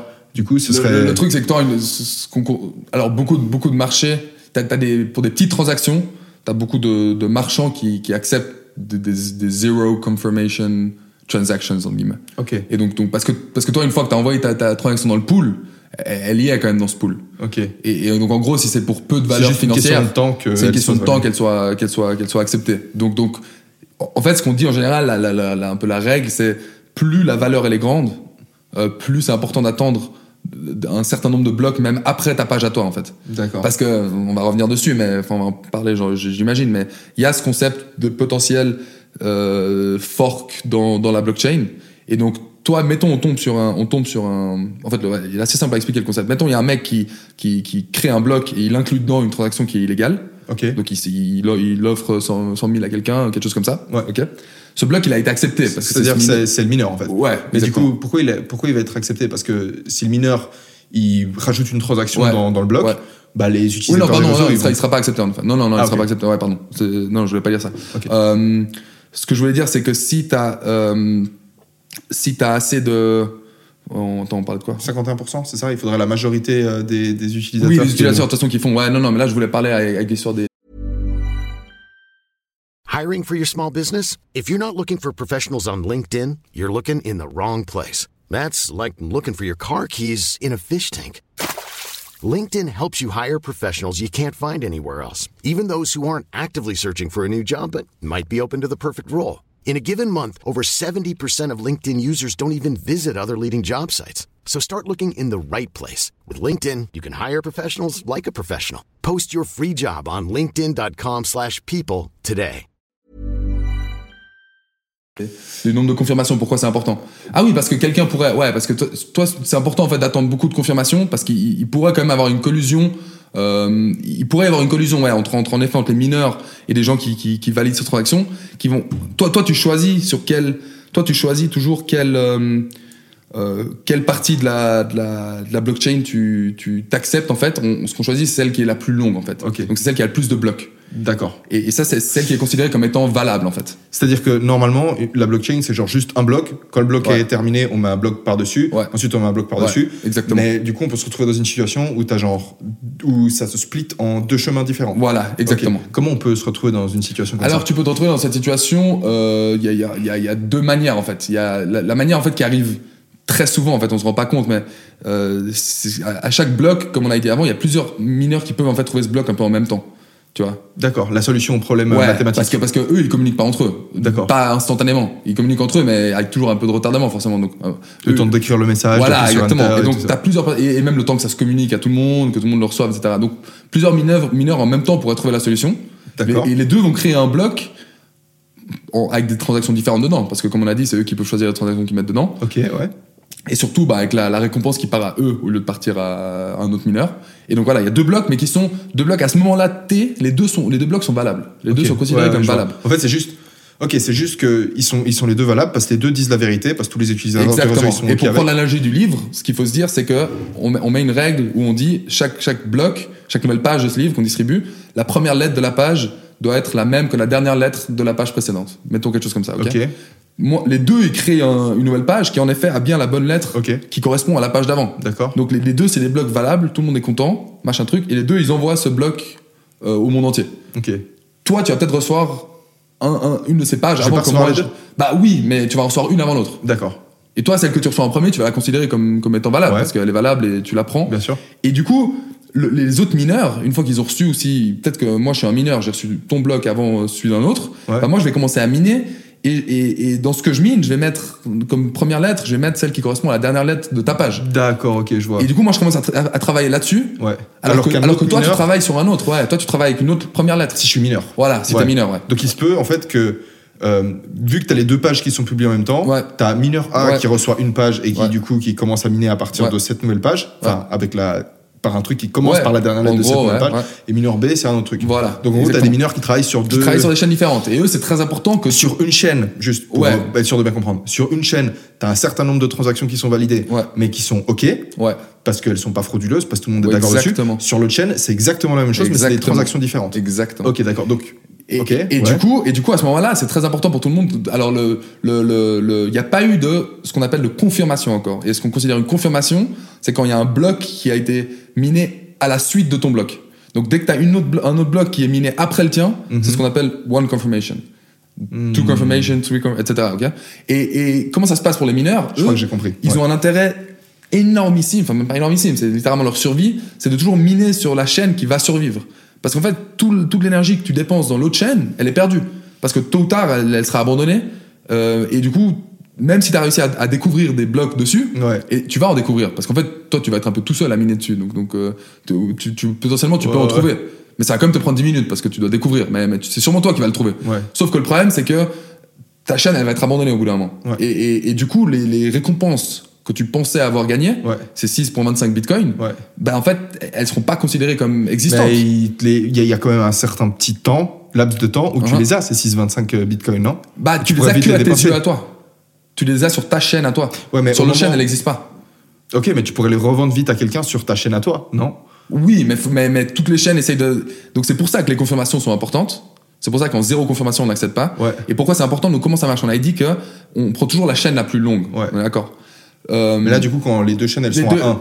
Il y, y a- y sûrement une majorité, il y a tout le temps une majorité qui va travailler sur une des deux chaînes. Bien sûr. Donc mettons, toi, les deux blocs sont publiés. Tu as 30% qui sont sur- en train de travailler sur une chaîne, Mhm. 70% sur l'autre. Ouais. Ce qui va se passer, c'est que ceux à 70%, mais la difficulté des deux chaînes, c'est toujours la même pour l'instant.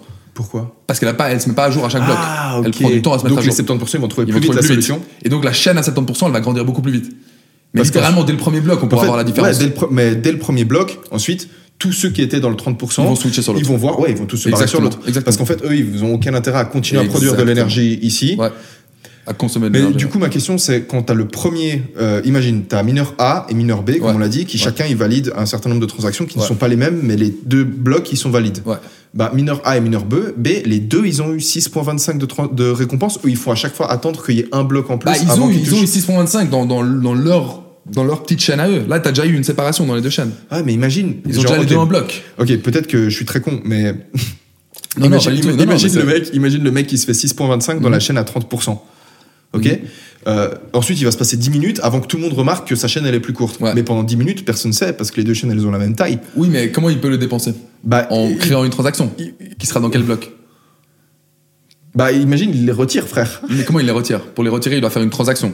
Ça veut dire quoi faire une transaction? C'est-à-dire, il envoie une transaction dans ce pool. Il y a un autre mineur qui va, qui va trouver le prochain bloc, mais lui, il va trouver le prochain bloc. Lui, il sera sur laquelle des deux chaînes Il sera sur la chaîne à 70%. Ouais, ouais. Lui, il va trouver ce bloc, il va avoir une transaction de mineur A qui dit j'envoie 6.25 bitcoin. Mais il va regarder et il va dire mineur A, il a pas 6.25 bitcoin. Dans ma vérité à moi, ils n'existent pas ces bitcoins qu'il a trouvé. Donc lui, il va rejeter sa transaction. Il va pas la mettre dans son bloc. Et il va passer à autre chose. Putain. Et du coup, le mec, il a perdu toute son énergie. Et donc, les, les, les mineurs essayent d'optimiser ça. En fait, ils essayent en permanence D'aller sur la le chaîne. plus vite possible quelle est la Quelle chaîne est la plus longue, parce que sinon tu perds l'argent. Donc Donc ça, quand deux chaînes se séparent, est-ce que c'est ce qu'on appelle un fork? Ça, c'est un fork, ouais. Ça, c'est un fork. Mais ça, c'est des forks. Ça, c'est un fork qui, est considéré, voilà, ça, c'est un fork qui est intrinsèque au système, il n'est pas problématique, c'est, la vie. Euh, maintenant, t'as, as une autre, un autre type de fork qui peut arriver si, nous, on a, on dit que le Bitcoin est, enfin, le Bitcoin a des règles très spécifiques sur euh, quel, quel genre de transactions sont acceptées, quelle, euh, quelle taille de, de, de, de bloc est possible, par exemple. Ça, c'est quelque chose qui est défini dans le protocole. Donc, ce qui est défini actuellement dans le protocole, c'est qu'un bloc peut faire, il me, semble, 2, mégabytes ou 1 mégabyte. En gros, ça, c'est la taille. je crois que c'est un méga. un, un justement. méga, ouais, ouais. Ça, c'est la taille du bloc, c'est 1 mégabyte. Donc, ça veut dire qu'un mineur, il peut pas mettre plus que, euh, mettons, on va dire. Un certain nombre de transactions. Pour simplifier, on va dire que chaque transaction fait 1 kilobyte, donc tu as le droit de mettre 1000 transactions dedans pour arriver à, à ton mégabyte. Ok. Euh, si maintenant, tu as, tout un débat dans la communauté Bitcoin et 30% des gens, c'est ce qui s'est passé en 2018, il me semble, 30% des gens ou moins, mais mettons 30%, pensent qu'il faudrait faire des blocs à, euh, à 10 mégabytes. Parce qu'on se dit, ah, c'est une solution facile d'augmenter la- le nombre de transactions qu'on peut avoir. Comme ça, l'intérêt, ce serait que du coup, quand tu vas à la micro, eh ben, vu que plus de chaque chances bloc, que tu sois euh, que ça fasse dedans, vite, en etc. fait. Voilà. Donc, donc, donc t'as des, t'as des mecs qui disent ça, mais t'as une autre partie qui disent non, on veut pas faire ça. Et je te ressors certains arguments. Ils vont dire, en augmentant le- le- le- la taille des blocs, Ouais. euh, en fait, tu, tu, tu, tu détruis la décentralisation du système parce que ça va, il va y avoir moins de gens qui vont valider euh, les, les transactions. Et on te demandait avant quel est tu me demandais avant quel est l'intérêt des gens qui valident les transactions. Ils n'ont pas un intérêt énorme, mais ça leur coûte pas grand chose. Par contre, si ça commence à, devenir trop compliqué pour eux de le faire, ils, vont, ils vont arrêter de le faire. donc il faudrait des frais de transaction limite euh, ou des trucs comme ça Et- pour payer bah, euh, ces gens, non? Ouais, les, les validateurs. Sauf que, comme tu dis, ça, t'as pas de système pour, pour savoir si un mec le fait vraiment. Dans le minage, il y a cette histoire de proof of work. Un mec dépense de l'énergie et il y gagne quelque chose. Un mineur, comme, on- enfin, un valideur, comme on l'a dit avant, toi, tu pourrais créer euh, 100 000 comptes, tu pourrais hacker des ordis qui, eux, euh, valideraient les transactions. Enfin, c'est- trop compliqué, on n'a pas envie de faire ça. Et du coup, quand tu augmentes la taille des blocs, ton historique, il devient aussi beaucoup plus gros. Ouais. Donc toi, au lieu d'avoir besoin d'avoir un ordi avec euh, 100 gigas, Ouais. besoin t'as besoin d'un ordi avec 1 terabyte. Ouais. Combien de gens ont ça Bah beaucoup moins. Ouais, et Donc, puis beaucoup surtout, t'as pas gens- envie de te casser les couilles à faire ça gratuitement. quoi. Exactement. Et du coup, beaucoup moins de gens vont commencer à le faire. Et donc ça, c'était le gros il y a des gens qui le font, du coup. Des gens le font, mais souvent Parce- du coup, c'est des professionnels. Ça, des ce dont tu parles, du coup, c'est le Bitcoin Cash. Bitcoin Cash. Et Bitcoin. Cash, ils ont, ils ont carrément, il me semble, ils ont enlevé la limite de la taille des blocs. En gros, Bitcoin genre- Cash, c'est juste des mecs qui se sont dit, en fait, c'est con d'avoir des blocs à 1 Ouais. méga, on va faire des blocs euh, taille euh, genre euh, infinie, en fait, Ouais. enfin des immenses blocs. Ouais, en gros. ouais. Et du coup, les gens qui ont décidé de. Donc là, il s'est passé quoi? C'est ça fork Voilà, donc, donc là, il y a eu une énorme, il y a eu des énormes débats. Il y a eu, il y avait des intérêts. Il s'est passé plein de trucs. Il y a un livre là-dessus euh, qui s'appelle de, de, de, euh, de- War, Block War ou Size of Block War, je sais plus, mais qui, qui est hyper intéressant, qui raconte en fait l'historique. Je le mets en de- description. Ouais, tu mettras dedans, qui raconte l'historique de, ce qui s'est passé, en fait, l'histoire en fait de, ce combat un peu. Mhm. Euh, et on, bah, on s'est retrouvé en fait à un moment où euh, ces gens-là ont décidé de, de lancer en guillemets leur projet concrètement. Et ce que ça veut dire, c'est qu'ils ont lancé une, une version du software Bitcoin différente qui enlevait cette limitation de 1 mégabyte. Ouais. Et donc eux maintenant les blocs. à Et ils l'ont relancé de zéro Ouais, Enfin, non, ils ont alors juste recréé un. non, c'est qu'en fait tu pars tout le temps sur l'historique de la blockchain restait la même. Ok, Ils partagent le même historique. d'accord. Ils ont juste décidé de faire un fork à ce moment-là. Ouais.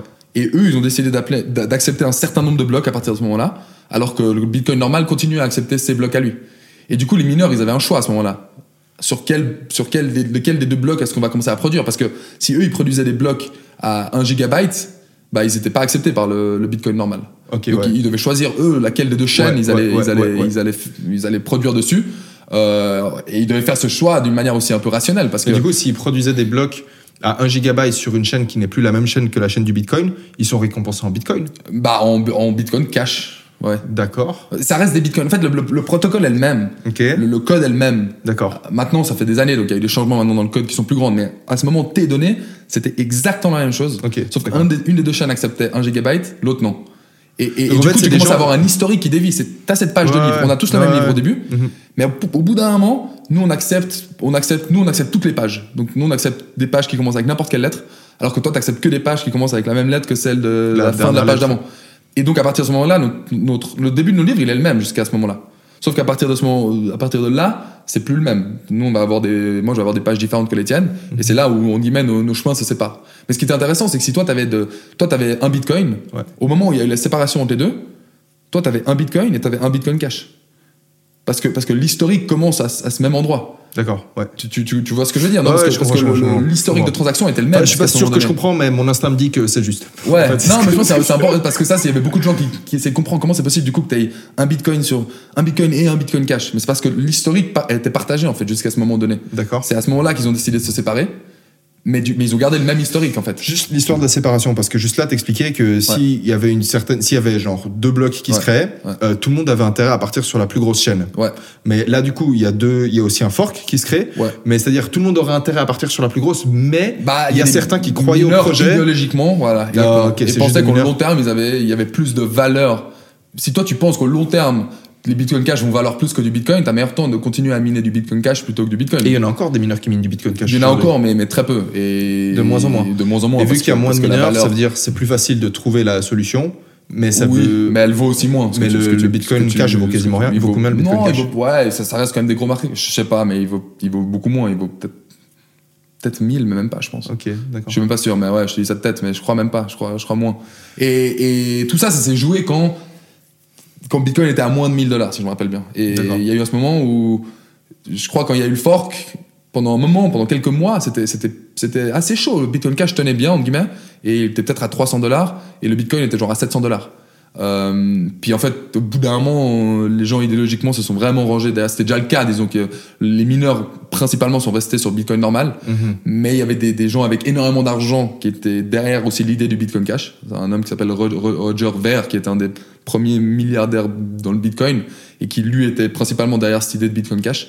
Et donc lui a mis beaucoup en fait d'argent dans, ce- dans ce système. Donc il y avait des mineurs qui, qui continuaient à miner sur minait à Bitcoin Cash. perte en fait, le mec. Ah, ouais, plus ou moins. Et puis lui, il leur donnait de l'argent, ou bien lui, il achetait aussi avec ses bitcoins, il achetait des bitcoins cash. Donc, donc pendant, en fait, pendant un moment, ce prix, il a été un peu, Ouais. un peu, euh, il a été maintenu de manière artificielle. Et, euh, et Ça, c'est une question et aussi dont, j'aimerais Ouais, parler quand je. Il faut que je réfléchisse bien, bah, je pense qu'on a environ 30-40 minutes, Ouais. pas plus. Ouais. Euh, j'aimerais parler aussi du fait de pourquoi est-ce qu'aujourd'hui un bitcoin il vaut ce qu'il vaut. Ouais. Euh, Peut-être on... est-ce qu'on termine Mais un peu la voilà, blockchain donc, ouais, à quel- bon, on peut finir cette histoire de fork. Et donc, et donc cette histoire de fork, ça, c'est un exemple d'où il y a eu un fork. Mhm. Et t'as deux types de fork. T'as des soft fork et des, et des hard fork. Et, et, des, et, des, et des soft fork, ça arrive quand euh, quand quand il y a un changement en effet dans le protocole. Juste techniquement, les développeurs ont trouvé un peu un petit truc en mieux. Euh, mais ça va créer des nouvelles transactions qui sont quand même compatibles, encore rétro-compatibles. Donc, donc c'est que tu dis, moi, je crée une amélioration dans la page, mais genre, euh, je vais juste améliorer en fait, enfin, je vais augmenter la, la taille du texte. Mais, mais genre, toi, en fait, avec, avec, si tu restes sur l'ancienne version de, de- du, du Bitcoin, tu vas quand même pouvoir valider en fait les blocs que j'envoie. Hmm. Et donc, donc tu restes compatible. Ça, c'est ce qui s'appelle un soft fork. Parce qu'il y a quand même des changements, mais en gros, vu que tu restes compatible, rétro-compatible, il n'y a pas de séparation qui se fait. Parce qu'ils sont tellement mineurs comme changement. que Voilà, exactement. Et tu as des hard forks, dont la taille du bloc. Euh, et là, tu as vraiment cette séparation qui se fait parce qu'en fait, les, les gens qui lisent, toi, si tu es encore sur l'ancienne version du, du Bitcoin et que moi je t'envoie un nouveau bloc avec 1 gigabyte, bah, tu vas pas l'accepter.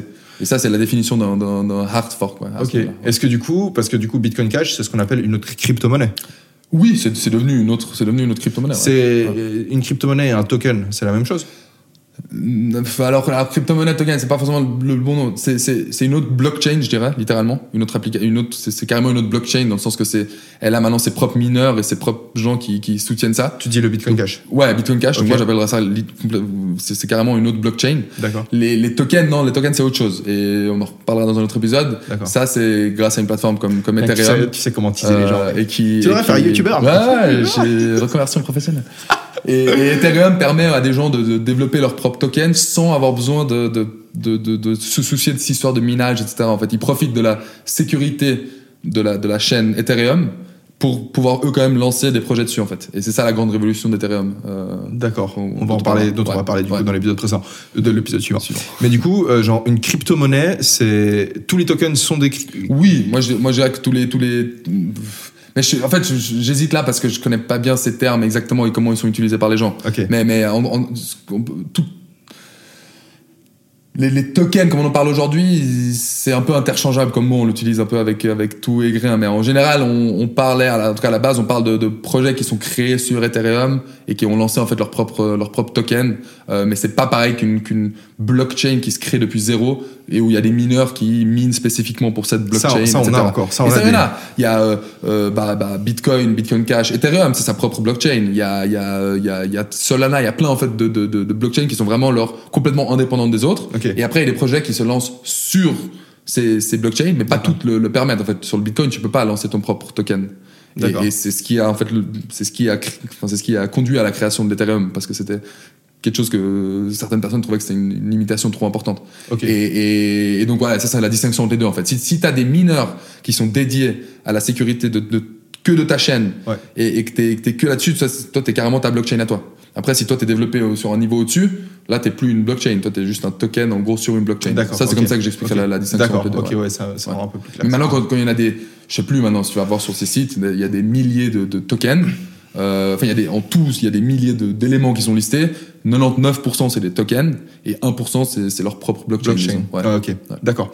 Euh, petite question par rapport aux frais de transaction. ouais.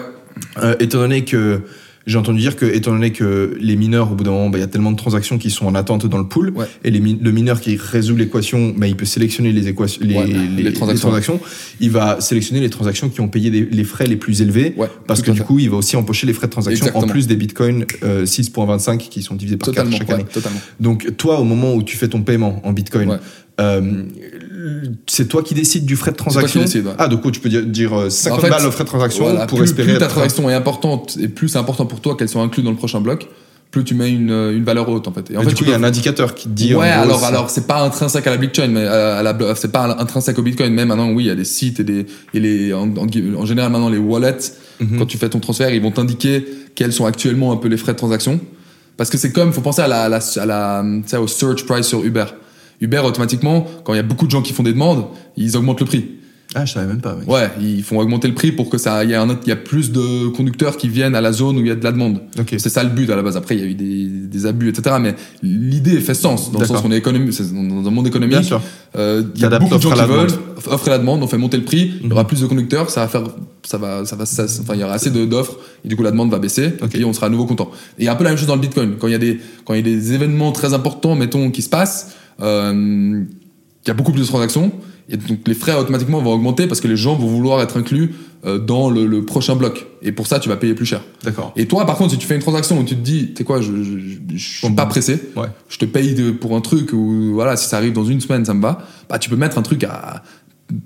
Je pense que tu peux, je sais pas si tu as le droit de mettre à zéro, si tu dois quand même mettre genre un sat, en gros, genre 0.0001 centime.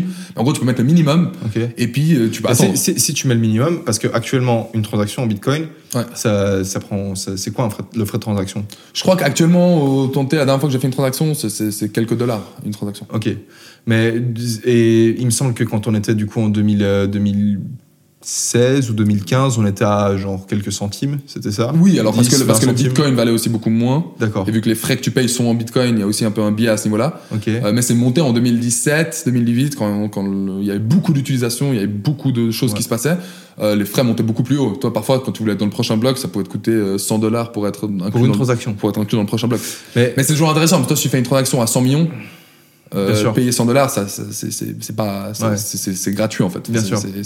ça vaut la peine. bien sûr, là j'ai deux questions qui me viennent. Ouais. Et la première c'est, euh, étant donné que tu vois un frais de transaction à quelques dollars, c'est plus ou moins ce que tu payes quand tu fais un transfert euh, bancaire. Ouais.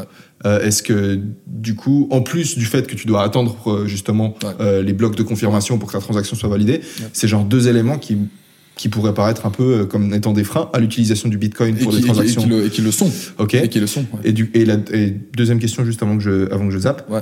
Euh, Peut-être que ça me reviendra après, mais du coup, est-ce Ouais. qu'on pourrait partir Non, là-dessus non, ouais. Euh, bah, écoute, oui, et c'est la grande critique, c'est- de là qu'est venu le Bitcoin Cash. Euh, et, et moi, je suis pas, euh, je, je vais pas dire là lequel je suis pour ou le contre. Moi, je pense que techniquement, ce que le Bitcoin Cash a fait, c'était pas, c'était pas viable. Euh, ça, ça a pas marché. C'était, ça, en effet, il y avait plus aucune décentralisation. Il y a beaucoup moins de gens qui étaient dessus, donc c'était pas, en effet, c'était pas la bonne option. Mais en effet, l'idée globalement derrière était que quand tu lis et si vous lisez ce, ce white paper de Satoshi Nakamoto, le titre du white paper, c'est euh, de tête, c'est an electronic peer-to-peer cash system. Ça, c'est le titre du white paper. Bitcoin and electronic peer-to-peer cash system. Mais au Donc, final, euh, donc, donc, cash system. Ouais. Et, et Bitcoin Cash, c'était beaucoup leur argument, c'est qu'ils mettaient mettaient un screenshot de ce white paper, ils soulignaient, ils entouraient cash, et ils disaient Bitcoin aujourd'hui, c'est pas du cash, parce que tu peux pas l'utiliser comme du cash. Et il y a eu beaucoup de débats là-dessus, et je pense pendant un moment, la communauté Bitcoin, ils ont, ils ont, euh, ils, ils ont essayé de, de, de l'approcher aussi de l'angle que que oui, mais ça va le devenir, on va trouver des solutions et tout. Et je pense que maintenant, on est plus dans, dans, dans, dans une idéologie où le, le, le layer one, ce qu'on appelle, donc c'est en gros le Bitcoin vraiment en tant que tel, les transactions qui sont faites sur le Bitcoin principal, ça va jamais être euh, des, toi qui achètes ton café. Et c'est, plus le but en fait du Bitcoin. C'est, Ok. c'est pas ça leur but. Est-ce que pour, pour les prochaines euh, 30 minutes, est-ce Ouais. qu'on peut du coup. Parce que toi, est-ce que, Ouais. j'imagine aujourd'hui, tu possèdes du Bitcoin Est-ce que tu vois. Quel est l'intérêt principal que tu verrais à cette, euh, à cette technologie? Alors pour, pour moi, et, c'est qu'en fait la, la, la, principale puissance du Bitcoin, c'est que c'est un, en gros c'est de l'or digital pour moi. Et, moi c'est comme ça que je le vois. C'est, c'est, c'est, ce qu'on appelle un store of value, et, c'est un, c'est, c'est, c'est l'argent le plus c'est, il faut vraiment le voir, bah, ouais, parce que je pense que les gens comprennent, entre guillemets, euh, en général, les gens comprennent ce que l'or, bah, pour- pourquoi l'or a de la valeur. C'est parce qu'on on sait qu'il y en a, il y en a, il y en a une, quantité plus ou moins limitée. On sait qu'on n'en découvre pas euh, tant que ça chaque année. Et c'est quelque chose qui, a, qui, est, qui est resté stable, voire augmenté depuis, depuis très longtemps. Euh, parce que voilà, c'est, ça a été utilisé un peu comme cet endroit où les gens, que les gens utilisaient pour stocker leur argent en temps de crise, en temps de, de plein de choses. Et c'était un peu, c'était, ça vraiment la valeur de, de l'or à ce niveau-là. Euh, et le Bitcoin, en fait, au jour d'aujourd'hui, propose la même chose avec 100 000 avantages en plus. Euh, c'est, c'est, c'est, c'est électronique, c'est complètement incensurable. Euh, c'est un, un- le gouvernement peut pas te censurer dessus. Euh, tu peux, tu peux le déplacer dans le monde entier pour euh, très peu de frais relativement à, à ce que tu fais. Plus facile que pour de l'or. Et ça, c'est toutes des choses que avec l'or, tu peux pas faire. Tu, physiquement, le transporter, ça coûte des millions. Ouais. Euh, tu peux pas l'emmener avec toi si tu dois quitter un pays. Tu, tu, il y a, y a toutes ces choses-là. Tu peux pas l'envoyer à quelqu'un par internet. Ça prend de la place, il te faut un coffre. Et euh, surtout chez que tu toi, peux pas et- l'envoyer par internet, ce qui reste Ouais, quand même la, chose la plus intéressante. Enfin, pas peut-être non, c'est pas la plus intéressante, mais c'était quand même la révolution à la base qui est technologique du Bitcoin, c'est que tu as cette révolution de la de, de la valeur en fait par internet qui n'existait pas. Sans avoir confiance en quelqu'un, tu peux transférer de la valeur par internet. On a eu la révolution de la communication euh, avec les emails, de la de l'information avec des choses comme Wikipédia, mais mais la valeur, on pouvait toujours pas la transférer par internet sans avoir un intermédiaire. Est-ce que tu peux un peu expliquer ça? Pourquoi est-ce qu'on pouvait pas transférer de la Parce que de sans, sans un intermédiaire, c'est la partie la plus importante, dans le sens que toi, si tu envoyer de l'argent à quelqu'un, actuellement, tu fais quoi? Tu utilises une banque, ou tu utilises PayPal, ou tu utilises un, un- site web qui est entre les deux, et qui, qui, en fait, qui agit comme un, comme un acteur de confiance. Toi et moi, on fait les deux confiance à PayPal. Mhm. Donc moi, je t'envoie de l'argent, et derrière les scènes, qu'est-ce qui se passe? Ben, PayPal, il transfère juste sur ton compte, il met plus 1, et moi, il fait moins 1. Ouais. Parce que les deux, on fait confiance à PayPal. C'est comme ça que notre système marche actuellement. Et les banques, c'est pareil. On fait les deux, on fait confiance à une banque, et c'est pour ça qu'on l'utilise la révolution énorme du Bitcoin, c'est que tu peux faire la même chose sans avoir besoin de faire confiance à qui que ce soit. Parce que tu sais que tu as tout le monde qui surveille et Et c'est personne et c'est un réseau décentralisé. Il n'y a, pas- il y a pas un acteur à qui tu dois faire confiance, il n'y a pas une personne spécifique à qui tu dois C'est faire quoi, c'est confiance. quoi l'avantage du coup d'avoir besoin de faire confiance à personne? Enfin, elle peut paraître un peu conne ma question. Non, parce non, que c'est- la réponse est évidente, tu vois. Parce que, parce que, il y a- alors il y en a plein, mais je pense que l'avantage principal, c'est que du coup, t'as personne qui peut te voler ton argent. Mais t'as plein de gens qui vont te dire, tu vois, euh, ouais, mais mec, moi, euh, tu vois, alors je fais confiance aux banques pour mes transactions. Ouais. Ça fait 20 ans que je fais des transactions via la banque. Ouais. Jamais eu de problème. Alors, je pense qu'il y a- il y, a deux choses à ce niveau-là, c'est que la banque, elle peut décider du jour au lendemain de fermer ton compte bancaire pour, pour, pour n'importe quelle raison. Et ça, ils le font. Et d'ailleurs, dans beaucoup de pays, même aujourd'hui, si tu utilises ton compte bancaire pour acheter de la crypto sur des sites, il y a des pays qui ferment ton compte bancaire. Il y a des banques qui veulent pas de clients qui euh, utilisent leur banque pour acheter de la crypto-monnaie. Et, et du coup, ils ferment ton compte bancaire. Et en fait, c'est juste cette idée-là, basiquement, que du coup, tu possèdes pas ton argent quand tu es chez une ouais. banque. Ton, ton argent, il est pas à toi. Ton Ils te, argent, ils te le ferment et ils te le rendent. ils, fait, ils te- te- ouais, ils, te- ils transfèrent ton argent, ils te disent donnez-nous une autre adresse et on, on transfère ton argent. Et ça, ça arrivait à des milliers de personnes, euh, enfin des Ouais. centaines de milliers de personnes. Et, et au Canada, par exemple, beaucoup de pays où ils sont encore Mais t'as pas d'aujourd'hui. contrôle sur, euh, sur ton argent. en fait, ça. ça. Ouais, l'idée basique, c'est ça. C'est qu'en fait, ton argent, tu le possèdes pas vraiment. Et tu le possèdes qu'en en nom, c'est un chiffre sur un, sur un, sur un écran. Dans 99,9% des cas, en effet, tu le possèdes, tu aucun souci. Enfin, on est d'accord, la majorité des gens ne rencontrent pas de soucis avec le monde financier. Euh, mais je pense que ça, ça vient principalement d'une position de privilège qu'on a, nous, de vivre dans des pays où on fait confiance en ce système bancaire. Euh, ce qu'il faut savoir, c'est qu'il y, a des- il y a des banques qui font faillite. Mhm. T'es es assuré jusqu'à un certain niveau, mais Ouais. pas assuré pour tout ce que t'as. Donc t'as des banques qui font faillite, tu, peux, tu pourrais perdre ton argent. Euh, il y a des, donc, donc ça, c'est au niveau de l'intermédiaire de la banque, je pense, où tu, il y a vraiment cette idée que toi, tu possèdes 100%, t'es souverain de, de, ta, de tes propres finances, qui est ultra intéressant, je pense, dans un, dans, un monde de- dans lequel on vit. Après, qu'il y a aussi des inconvénients, hein. faut, être, faut, faut le dire, faut être honnête à ce niveau-là. C'est- quelque chose qui est, ça crée aussi des problèmes euh, pour l'individu, mais c'est du coup, c'est toi qui Des es en charge. comme. c'est tes problèmes, comme, bah, comme, euh, comme si tu perds euh, ton, ta clé privée, t'as perdu ta, ton argent. Alors que quand tu perds ton mot de passe, tu peux toujours aller voir le banquier et puis lui dire, mec, j'ai perdu mon mot de passe et il t'arrange. Exactement. Donc en Et- gros, ça, ça veut dire que les individus, en fait, ils ont plus de responsabilités personnelles vis-à-vis de leur argent, en fait. Ouais, beaucoup plus. Qu'il n'y a pas papa banque qui est derrière, Ouais.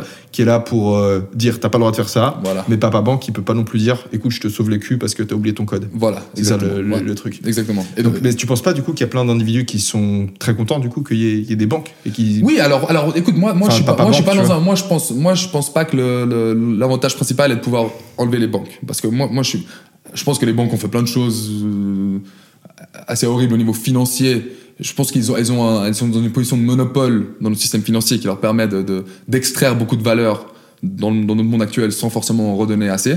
Donc, donc, je pense à ce niveau-là, il y a, il y a plein de choses qu'on pourrait améliorer, changer dans les banques pour éviter ça. Mais intrinsèquement, elles, elles, elles, elles offrent un service qui a de la valeur. Elles ont des services qui sont Elles intéressants. ont un service qui ont de la valeur, en effet. Comme le et- stockage par exemple physique voilà. dans, dans des et qu'on coffres qu'on forts. retrouve ou- maintenant sur la blockchain, dans le sens que maintenant, toi, il y a des sites qui s'engagent à, à stocker tes bitcoins à toi. D'accord. Et toi, tu les accèdes avec un mot de passe comme un autre. Et du coup, quand tu perds ton mot de passe, tu peux faire mot de passe oublié et tu reviens dessus et, et- et du coup, tu accèdes. Mais Ce serait des pas- nouvelles, c'est des nouvelles banques en fait. Ce ouais, c'est des banques digitales, ouais. Mais du coup, mais du coup, si tu pousses le raisonnement au bout, c'est pas tes bitcoins. Il y a une, une phrase assez connue dans le monde de- du bitcoin, c'est qu'on dit not your keys, not your bitcoins. C'est-à-dire que toi, tu possèdes pas la clé privée, c'est, c'est pas toi qui l'as. Pour, pour la blockchain, c'est pas tes bitcoins à toi. D'accord. Toi, si tu as tes bitcoins sur Coinbase, pour la blockchain, ils appartiennent à Coinbase. Mhm. Toi, en effet, par proxy, par, euh, par confiance en, en Coinbase, Ouais. Coinbase se disent ils appartiennent à toi. Mais, mais ça, personne peut te le dire. Toi, si demain Coinbase disparaît, Coinbase c'est une banque en ligne. c'est une, Enfin, ouais, c'est le plus euh, grand, c'est c'est un exchange de crypto en effet où tu peux stocker tes bitcoins aussi, par exemple. Ouais. Et toi, de- demain, si Coinbase disparaît, tu peux pas aller voir la blockchain et leur dire, euh, Eh, les gars, euh, j'avais mes bitcoins, en fait, je les avais donnés à Coinbase, mais ils sont plus là. Est-ce qu'on peut me les donner? Il y aura personne pour te répondre. Mais parce, parce que mais non, parce toi t'as toujours ta clé privée. Du non, coup, toi, quand t'es quand t'es chez Coinbase, t'as pas de clé privée. Ah c'est vrai. Toi, quand t'es chez Coinbase, toi, toi, eux, ils te disent, envoie tes bitcoins à cette adresse-là. Tu les envoies. Et eux, après, sur, sur, sur ton compte Coinbase, ils t'affichent euh, un bitcoin. Et il donne, il- Ils donnent pas la clé privée parce que D'accord. tout le but c'est que c'est eux qui sont en charge de la, de la- du stockage comme une banque. Mais toi après sur ton ordinateur, tu peux, tu peux avoir un, un wallet Bitcoin. Et un wallet Bitcoin c'est quoi? C'est simplement une sorte de, c'est c'est littéralement un petit, c'est un porte-monnaie mais c'est un petit logiciel qui tourne où ça te génère une clé publique et une clé privée. Ok. Et toi après cette, et ça elle est stockée sur ton ordinateur à toi. D'accord. T'es t'es le seul qui a accès à cette clé publique, t'es le seul qui a accès à cette clé, euh, à cette clé privée. D'accord. Toi la clé publique après tu la partages, tu l'envoies à quelqu'un, c'est ton adresse. C'est pour qu'on t'envoie des Et bitcoins toi, ça, tu peux aller sur Coinbase et tu peux dire j'ai envie de retirer mes bitcoins et que vous les mettiez sur et cette que vous les mettiez sur cette adresse-là. Ok. Et à partir de ce moment-là, à partir du moment où elles sont sur cette adresse, il y a que toi au monde qui a accès à ces, à ces, euh, à ces, à ces, clés- enfin, à ces bitcoins. Et parce que t'es le seul qui a la clé privée. Mais du coup ils sont genre juste sur un logiciel sur mon ordinateur. Bah, ils sont, les bitcoins, ils sont jamais physiquement quelque part. Ouais, ouais, les bitcoins, ils sont, ils sont dans le, les bitcoins, ils sont sur la blockchain. Ils sont juste Ouais, dans ce ouais. livre-là qui est partagé. A-. Tout le monde pense que toi, t'as, Mais je suis le seul qui les gens pensent que quand t'as un bitcoin, t'as, t'as, t'as quelque chose, t'as un sorte de quelque chose sur ton logiciel qui, enfin, t'as, t'as quelque chose sur ton ordi, euh, Mhm, mhm. sais, un cercle qui représente un bitcoin, mais c'est pas le cas. Toi, tout ce que t'as, c'est, imagine dans ce grand livre, ça, ça montre euh, les- les- un peu le balance que tout le monde a. Mhm. Toi, ce que t'as, c'est la clé privée qui te permet, du coup, au moment où t'as envie de, les- de dépenser tes bitcoins, t'es t'es le seul au monde qui peut donner l'ordre, en fait, de dépenser ces D'accord. bitcoins-là spécifiques. D'accord. Ok ouais. Et c'est ça ce que ça veut dire posséder des bitcoins, ça veut Ok. dire posséder la clé privée associée à une adresse qui possède des bitcoins. D'accord. Ça, ok. c'est, ouais, avoir, une, avoir l'appartenance, c'est ça. C'est pour ça qu'on dit not your keys, not your bitcoin. Parce que Ok. si t'as pas cette clé, c'est fini. Donc c'est un mot de passe en fait. Un- Alors, cette clé privée, et c'est là où, c'est un de mots, c'est, c'est un mot de passe en effet. Sauf que la clé privée, c'est un mot de passe que toi, tu peux jamais te rappeler parce que c'est un truc de, de, de genre 64 euh, euh, digits euh, random. Enfin, c'est un truc énorme. C'est censé être euh, hyper. C'est plus que ça, c'est des bits. C'est 60, enfin, je sais plus exactement la taille, mais c'est un, truc énorme que toi, tu peux pas possiblement Ouais. te, te rappeler. Ouais. C'est le but, c'est qu'il soit compliqué. Si c'était juste 6 lettres euh, et que toi, tu choisissais ton, ton mot de passe, on aurait les mêmes problèmes qu'on a aujourd'hui. C'est que les gens pourraient hacker, essayer de. Ok d'accord. Et du coup, il y a beaucoup de logiciels, ces wallets, ce qu'ils font, c'est que au lieu de te montrer à toi directement ta clé privée, parce que tu vas pas t'en rappeler, en fait, ils utilisent des, des- un peu des mots de secours. Euh, donc, ils vont te donner une suite de, par exemple, 24 mots, qui, en fait, quand tu mets ces 24 mots dans un certain algorithme, t'as ta clé privée à toi qui en ressort, en fait. Sauf que tes 24 mots, pour toi, c'est assez, c'est, en guillemets, c'est beaucoup plus facile de, de t'en rappeler, parce que tu peux les écrire sur un bout de papier. Euh, voilà, 24 mots, c'est un truc qui est, qui est lisible pour toi comme, comme humain, en fait. D'accord. Et Du coup à chaque fois que tu veux faire une transaction, tu dois écrire 24 mots? non, parce qu'en général, c'est, c'est, c'est 24. Après, en général, les wallets, comment ils marchent, c'est que toi, quand t'es authentifié dans le wallet, t'as pas besoin à chaque fois de remettre la clé privée. D'accord. La wallet, le, le wallet, il a accès à ta clé privée. Donc, donc souvent, c'est par exemple qu'au démarrage, la première fois, tu bah, Après, le, le wallet, tu peux rajouter toutes les. La- le, le client que tu utilises pour faire les transactions, il peut, il peut implémenter la chose comme il veut. Il peut demander les 24 mots chaque fois s'il veut. Ou alors, il peut, il peut s'en rappeler Mhm. et du coup, implémenter un autre niveau de mot de passe par-dessus. Et chaque fois que tu allumes ton ordi, peut-être tu dois mettre une fois le mot de passe. Et après, tu peux faire des transactions que tu as envie, tu vois. C'est lui qui peut implémenter les niveaux de sécurité. Mais oui, au, au niveau final du truc, toi, pour chaque fois, que- chaque fois que tu as envie de faire une transaction, il faut que, d'une manière ou d'une autre, ta clé privée soit accédée et soit utilisée en fait pour générer la transaction. Ça, c'est nécessaire. Après, c'est pas nécessairement toi qui le fais euh, manuellement chaque fois. Enfin, il y a des, les, logis- enfin, les logiciels ont été créés pour euh, D'accord. un peu pour abstraire ça, pour que t'aies pas besoin de le faire justement. D'accord, ok. Ouais. Comment on sait, mais du coup, que c'est pas quelqu'un qui est en train d'utiliser ton ordi? Parce que, mec, j'ai un pote, du coup, qui est informaticien, et le mec me dit qu'en fait, euh, trouver le mot de passe qui déverrouille ton ordi, Mhm. genre, c'est c'est faisable, tu vois. Mhm. Ça veut littéralement dire qu'en fait, euh, un jour, t'as les cambrioleurs, ils rentrent chez toi, Mhm. ils trouvent le mot de passe de ton ordi, Mhm. et je sais pas, ils s'envoient euh, tes Ouais, si, bitcoins si à t'as les bitcoins qui sont ouverts en effet sur ton ordi euh, sans Comment rien, ça, oui. comment ça, ouvert? Enfin, si, si, si tes bitcoins sont dans un sont, sur ton ordi de manière non encryptée, euh, oui, c'est possible. Après, c'est pour ça a ça, c'est toutes les problématiques qui sont arrivées, c'est des choses qui sont arrivées et il y a eu des itérations à ce niveau-là. Et maintenant, ce qui est considéré comme le plus le plus secure, c'est ce qui s'appelle des des, euh, c'est des sortes de c'est quelque chose qui ressemble à une clé USB. Et il y a deux marques principales qui les créent, t'as Ledger et, euh, Trezor. Euh, et en Vidéo sponsorisée par Ledger et Trésor, au passage. et en gros, euh, si tu as, ton ledger, Mm. c'est donc une, une clé USB qui contient de manière complètement encryptée Ouais. euh, ton adresse privée ou des adresses privées. Genre tu peux en générer plein.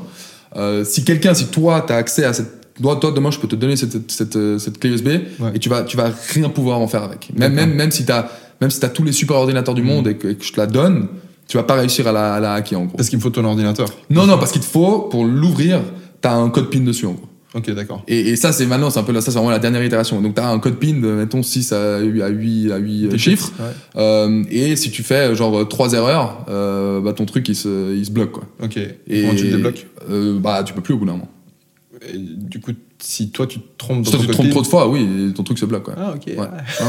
On retombe toujours sur la même chose. Il y a, il y a- en fait, il y a- il y a Faut faire attention. en fait, il y a- Faut pas rentrer de soirée et essayer de faire des achats en non, bitcoin non. parce que. vu que tu- t'arrives, il y a- il y a des- Ouais. vu qu'on est dans un système centralisé, t'es es souverain de ta propre chose. Il y a- il y, a toujours un degré. On peut rajouter autant de degrés de séparation qu'on veut, Mhm. mais il y a un moment tôt ou tard où si tu fais la couille de trop, c'est perdu. Ah ouais. Et là, on essaye de la mettre la plus loin possible de toi, en te facilitant la tâche, parce que c'est quand même plus facile de se rappeler de de, de, de 4 euh, chiffres ou de 6 chiffres que d'un truc de 158. euh, Donc en fait, c'est une clé. USB, tu la branches à ton ordi, Ouais. ensuite tu mets le code de 6 chiffres, Ouais. et après, bah, du coup, tu peux utiliser tes bitcoins comme Voilà, tu veux. Et quand tu termines, t'enlèves la Tu clé USB. Et en fait, tu elle est- la- et en fait, ta clé, du coup, ta, ta clé privée, elle est jamais directement sur ton ordinateur. Et si Euh, cette clé, elle, elle se pète Alors, bah, t'as quand même les 24 mots que t'as en, un peu en sauvegarde, si tu veux. Ah, ok. Ces 24 mots, tu les, tu les as quelque part en sauvegarde. Ouais. Et beaucoup de gens, ce qu'ils font, c'est que. tu les mets pas sur ton ordi. Non, tu les mets pas sur ton ordi. Tu les mets nulle Ouais. part digital. Tu essaies de les garder complètement de, de côté. Ok. Et tu vois, parce que c'est tu important que toi, tu puisses pas, tu puisses pas, tu vois, moi, t'as pas envie d'avoir ces 24 mots. Ouais, ouais. Souvent, tu, tu, après, il y a plein de layers que tu peux rajouter de sécurité. Tu peux créer un, un système où, euh, peut-être que t'as tes 24 mots qui sont divisés, genre, en, en, en genre, euh, tu mets 12, genre, 12. tu mets genre 16 mots, Ouais.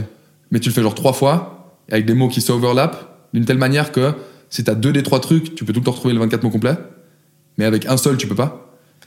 Tu vois, Ok, si tu prends, tu prends Ouais, premiers ouais, sur le premier, je capte, je capte, tu je capte, du coup, t'auras toujours, t'auras toujours les 24. Ouais, ouais, Euh, et ça, Ah, tu il y a les plein fous, il y a plein euh, de petites stratégies. tu en fait. fous à plein d'endroits différents dans le monde, limite, tu vois, pour que, pour que personne puisse juste venir Ouais, parce que toi tu et mets les cambrioler. 24 à un seul endroit, t'es un peu baisé en fait. Bah, Et si si tu mets les les 24 trouve, à deux endroits, ou même ouais. s'il brûle, t'es dans la merde, tu vois. Ouais, Euh, ok. Donc, donc ça, t'as plein de, de choses à faire à ce niveau-là. Putain, c'est int- c'est intelligent le truc de. c'est- toi qui as pensé, c'est toi qui as inventé, non? Ah, c'est moi, je suis le créateur de. Ok, euh, du coup, bah alors c'est comme ça du coup que tu finis par own posséder tes bitcoins. Tu les Exactement.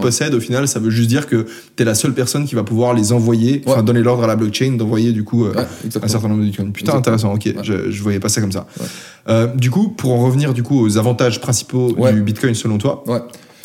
Qui Bah serait, alors, ouais, on a parlé de l'or. On a parlé en effet bah, que c'est similaire à l'or au niveau Ouais. de, de- de- de- du stockage. Donc forcément, bah, il y, a, il y a ce côté. Toi, t'as dit, hein, t'allais en parler plus en détail, mais voilà, il y a 21 millions de bitcoins, il n'y en aura toujours que 21. Donc t'as as une garantie à ce niveau-là. Mhm. Voilà, l'inflation, etc. C'est quelque chose qui n'existe pas sur le bitcoin.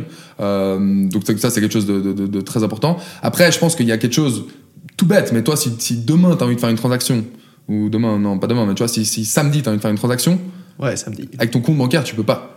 Ouais. Le compte bancaire, ça reste, c'est un système financier qui est fermé. Toi, toi, t'as- t'as accès du, du- tes virements, ils passent du lundi de, 8h du mat à, à, 17h, tu vois. Ouais. Il y a un mec derrière dans une banque qui fait ton virement à ta. Enfin, c'est Ouais. c'est un système comme ça qui est, qui est fermé. Et, et avec le bitcoin, tout ça, ça, ça part. Tu fais une transaction le, le samedi, tu fais une transaction le, le- le 31, tu fais une transaction. Enfin, t'as vraiment, c'est ton argent, c'est ta, c'est ta valeur et tu peux en faire ce que tu veux. Et et t'es Pour le seul autant que tu sois prêt à payer les frais, en fait. voilà, pour autant que tu sois prêt à payer les frais. Donc D'accord. ça, je pense, c'est hyper intéressant. Et après, je pense à quelque chose vraiment de, de- de- de- d'inclusion financière, en fait. On est dans un monde, notre monde financier actuel, il marche très bien pour nous, mais il marche pas du tout pour plein de gens autour de ce monde. Il y a plein de gens qui n'ont pas accès à un compte bancaire parce que les banques veulent pas d'eux, euh, parce que ça leur coûte juste trop cher même de payer les, les, les, les, les- Ouais. frais de, de, de- Ouais, pour ouvrir un compte. Enfin, il y a- y, plein de raisons qui font que le, le- financier... ou parce que leur monnaie nationale, en fait, elle fait de l'inflation à 50%. Voilà. Et qu'ils se font exploser. Donc il y a plein de choses qui font qu'il y, y a énormément de gens qui, qui, qui sont pas dans notre monde financier à nous. Nous, on est dans, un, dans, dans une bulle quand on habite on euh, bah, de- en Suisse ou en Europe en général. Mm. Enfin, dans- dans beaucoup de pays dans le monde. Mais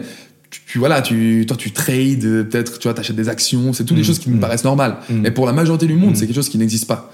Et, et ce qui est, ce qui est, ce que moi je trouve très beau avec le Bitcoin, c'est que c'est, il n'y a, pas de barrière à ce niveau-là. Alors oui, il y a une barrière technologique, forcément. Il faut Internet. Euh, il faut Internet, il faut, il faut un device, il faut quelque chose. Mais on est dans un monde où même, même c'est- il y a quasiment tout le monde maintenant qui a un téléphone Ouais. et de l'Internet. Tu peux tout faire depuis un téléphone. Tu peux tout fait. faire depuis un téléphone.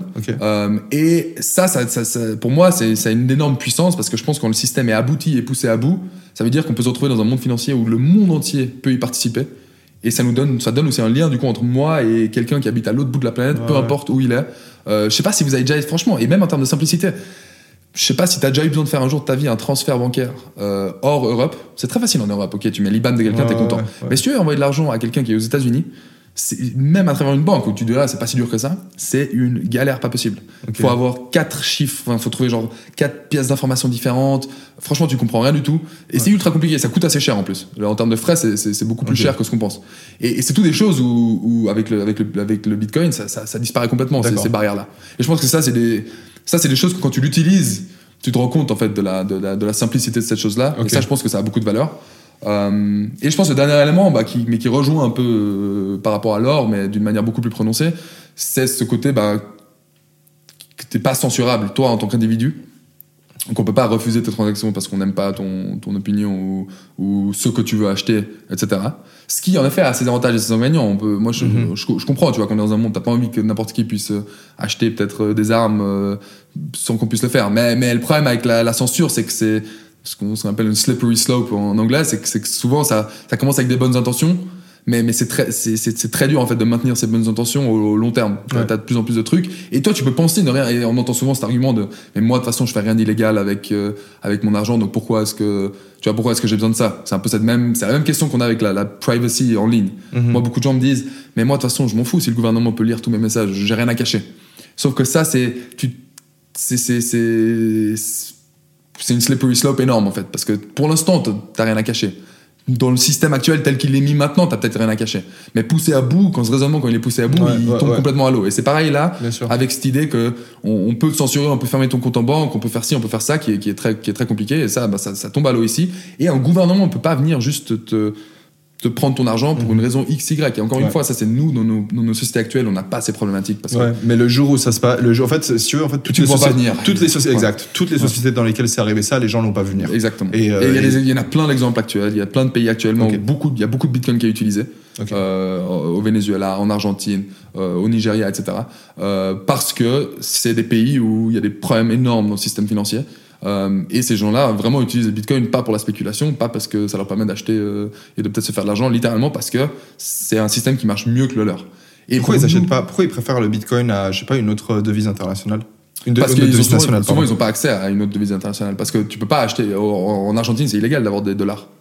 Ils font tout pour pas que tu aies de dollars là-bas parce que ça, euh, justement, ils veulent que tu utilises leur monnaie. Et, puis- pesos, ouais. et donc toi, tu peux pas juste en acheter. Ouais. C'est impossible de retirer là-bas. Euh, Il y, a- y y un premium énorme avec le. Tu payes beaucoup plus cher pour des dollars que D'accord. ce que tu peux l'utiliser. Donc, Ok, ouais. Et tu dois passer par ce monde bancaire au final pour acheter des dollars. Et donc ils sont, ils peuvent beaucoup plus contrôler ce que tu peux en faire ou pas. Euh. Et donc, donc je pense que tous ces avantages-là, il y en a la majorité. Je pense qu'il y a des avantages qu'on qu'on qu'on voit, qu'on qu'on comprend pas nous nécessairement au quotidien, moi y compris, hein, parce qu'on n'y est pas exposé. Je pense qu'il y a beaucoup de certains de ces avantages qui sont aussi euh, liés à la technologie. Mhm. Et je pense que ce qu'il faut aussi se rendre compte, que c'est que c'est une technologie qui est hyper récente. C'est c'est- c'est 2000 c'est 2009, c'est 2010, tu vois, 2011. Ouais, c'est- le tout début, c'est c'est rien, c'est 10 ans. Ouais. Si tu penses, regarde où était l'Internet il y a 20 ans. Euh, il y, a, il y a 25 ans, c'était le début vraiment où ça commençait à plus s'utiliser dans les y, années a 20 ans, 90. il y a 20 ans, il y a YouTube qui se lançait, je crois. Ouais, Juste, donc, euh, donc maintenant on, s'en à non. 2001, c'est possible, 2002, 2003, ouais. Mais... Peut-être j'ai de la merde, je crois que c'est Bah, 2007. ouais, 2008, de- YouTube. de- 2001 c'était YouTube, il y avait le dot-com bubble, donc là on était déjà dedans, mais, mais 95, 96, etc. Mm. C'était le début où il y avait email, il y avait certains trucs, Mhm. mais euh, je peux te ressortir des articles hyper intéressants où il y y a vraiment les, les gens qui disent, mais, mais genre, c'est quoi cette histoire d'internet Euh, Ah ouais. On n'a pas du tout, on n'a pas du tout besoin de ça, ça va disparaître dans deux ans, Mhm. Euh, c'est un truc complètement con. Ouais. Et, et ça veut pas dire qu'on va trouver 100 000 euh, applications hyper euh, utiles et, et poussées et intéressantes, mais c'est une technologie qui a le mérite d'avoir fait cette révolution de la- de la- du transfert de valeur et qui, à mon avis, va, va révolutionner énormément de choses dans, notre- dans notre- dans notre quotidien et certaines choses dont on peut même pas encore savoir qu'elles vont le faire. Euh, et, et ne serait-ce que pour ça, je pense que ça a un intérêt, en effet, de d'être, en, en tout cas, un minimum de comprendre comment ça marche, euh, et si ce n'est d'être impliqué un peu plus, parce que je pense que quand il y a des révolutions comme ça et qu'il y a énormément de personnes qui sont à fond dedans, souvent il y a une raison pour. Euh, Et même si tu la comprends pas encore, Ouais. euh, c'est très risqué de, de directement prendre une conclusion et de te dire que c'est débile et ça marche pas, comme beaucoup de gens l'ont fait. Euh, parce que souvent c'est très dur après de revenir en arrière sur cette position, parce qu'en tant qu'humain, bah, une fois qu'on est dans, dans quelque chose, euh, c'est dur de revenir en arrière. Ouais. Et au-delà de ça, parce que je pense qu'on est, des- on est des gens intelligents en général, et quand beaucoup de gens dépensent leur énergie euh, et leur capacité cérébrale sur un, sur un problème, sur un sujet, je pense que ça vaut la peine de s'y intéresser aussi, euh, parce que il y a, il y a- il y a- souvent il y a une raison derrière. Euh, Mec, donc, hyper, hyper intéressant. Tu sais, moi, je me suis souvent dit, parce que du coup, on s'était. Bah, nous, on se connaît depuis, euh, je sais Ouais, pas, genre, plus facile 15 ans, je pense. Ouais, je pense. ouais. Mais euh, genre, euh, l'histoire du bitcoin, on en parlait seulement en 2017. Mhm. Et moi, quand j'en avais acheté, à un moment donné, je me suis posé la question si le prix augmentait. Enfin, le prix augmentait parce que forcément la demande augmentait. Mais je me suis demandé si les gens qui en achetaient avaient conscience en fait de quelque chose ou si on n'était pas un peu tous en train de se dire ouais, il y a peut-être quelque chose, mais sans forcément faire l'effort en fait d'aller rechercher. Et au final, juste. euh, bah, tu vois, on se chauffe les uns les autres en disant vas-y, on achète. Et en fait, il y a personne Mhm. qui comprend. Et quand moi je t'écoute parler, euh, moi je sais à quel point tu es passionné par les technologies et puis à quel point Ouais. tu t'intéresses euh, à toutes ces choses. Et du coup, moi, ça me. Bah, indépendamment du fait que simplement tu réponds à pas mal de mes questions, je me dis mais c'est stylé parce qu'il doit quand même y avoir forcément évidemment hein, qu'il y en a, mais euh, des, des grosses têtes qui sont derrière ça et puis qui Ah, sont en train de chercher des solutions. Et, Et, et, euh, franchement, aujourd'hui, il y a une migration en termes de, de, de, de- je pense des gens très très intelligents dans, dans, dans, dans la communauté de la technologie qui, qui, qui migrent de Enfin, c'est compliqué, tu vois. Web 2 au Web 3 parce que ça, ça, ça, les, ça les intéresse quoi, ça les, Ouais. ça les, ça les, les stimule. Et... C'est incroyable parce que euh, moi j'en parlais un peu à ma grand-mère du coup du, du Bitcoin. Ouais. Je suis allé leur rendre visite, ouais, je lui ai je lui ai Ah, demandé, tu vois, ça. je, je lui ai posé la question. Et en fait c'est fou parce que à partir du moment où t'es même pas nécessairement parce qu'elle elle est quasiment pas connectée à internet, ouais, tu vois. ouais, bien sûr. Et en fait, ça demande un niveau d'abstraction qui est genre super élevé, tu vois. Et les gens qui ont des esprits plus mathématiques, plus logiques, ils ont beaucoup plus de facilité avec ces notions. Moi, je remarque que c'est ton cas, toi. Et ce qui est impressionnant surtout avec toi, c'est que non seulement tu as cet esprit mathématique très développé, mais en plus de ça, tu t'exprimes super bien. En fait, ça rend une combinaison des trucs qui fait que bah, c'était ouf, cool. mec, de, de t'écouter et puis de parler un peu avec toi. Ouais. Et, euh, et là où je voulais en venir, c'est que je me, je me pose la question en fait de quelles vont être les, les répercussions au final de cette, de cette Ouais. migration où tu as des gens qui sont vraiment super smart, qui arrivent à comprendre ces technologies et qui sont très habiles avec Ouais. et qui vont du coup pouvoir faire des trucs incroyables avec ça. Et là où euh, le 90% des gens bah, Mhm. sont complètement perdus en fait. Et- Bah, je pense que c'est déjà le cas aujourd'hui en général. Si on pense à la technologie, même même sans, tu vois, même sans le, sans, sans penser à la, la blockchain et à la crypto-monnaie, je pense qu'il y a déjà un côté où il y a énormément de gens qui sont largués par rapport à la technologie en général, Mm. euh, par rapport à une, à une- à une partie de la population pour qui c'est beaucoup plus normal. Si tu penses aux gens qui ont 70 ans ou plus versus les gens qui ont 25 ans ou moins, il y a un gouffre qui est énorme. Et, presque c'est une bonne chose. Non, je pense pas forcément. Et, et- mais je pense que beaucoup de ces gens cherchent à résoudre des problèmes qui font que moi, mon, mon but, c'est je pense pas que tout le monde va comprendre exactement comment ça marche la blockchain. Je pense pas que ce soit nécessaire. Pour moi, la- la- le jour Ouais, où la blockchain des choses sans les, sans voilà, et je pense que le jour où la blockchain, et je pense que c'est un des problèmes aujourd'hui de la blockchain euh, en termes de usability, c'est qu'aujourd'hui pour l'utiliser, tu dois souvent quand même un peu le comprendre. Et ça c'est presque un problème. Pour moi, ça devrait pas être le cas. Et je pense qu'il qu'à- devrait y avoir une app où tu peux juste faire Ouais. tes- comme un tweet en et, fait. à, comme et à un- ter- et à terme, ce sera le cas, Ouais. je pense. Et, Ouais. et pour moi, c'est quand on aura passé cette étape-là Mhm. que ça va devenir. On aura des, t'auras au lieu d'avoir ta clé la privée euh, sur un truc, ce sera dans ton téléphone, Ouais. dans, dans- dans ton iPhone ou dans ton Android. Avec une reconnaissance faciale. Peut-être, exactement. Et, et pousser à bout, faut que ça devienne un truc qui est complètement seamless, euh, Ouais, ouais, très peu d'interaction, Mhm. et qui va permettre de faire toutes ces micro-transactions, de faire des choses qui sont beaucoup plus intéressantes, mais, mais beaucoup plus automatisées, sans qu'on ait besoin de nous y passer du temps. Et ça, mais ça, on n'y est pas encore, mais je pense qu'on y- arrive Mais de en fait, plus en plus. moi, je vois, je vois plein de solutions. En fait, il y a plein de. Enfin, c'est-à-dire que Il y a plein de problèmes, mais il y a plein Ouais. de solutions Il y a plein de gens plus qui... de solutions que de problèmes. C'est juste qu'on est encore tellement tôt dans la technologie. Exact. Mais beaucoup de gens essayent de juger cette technologie sur son état actuel sans se rendre compte à quel point on est, on est, on est, on est récent encore. Euh, et, et ça, je pense que ça va changer sur les prochaines années.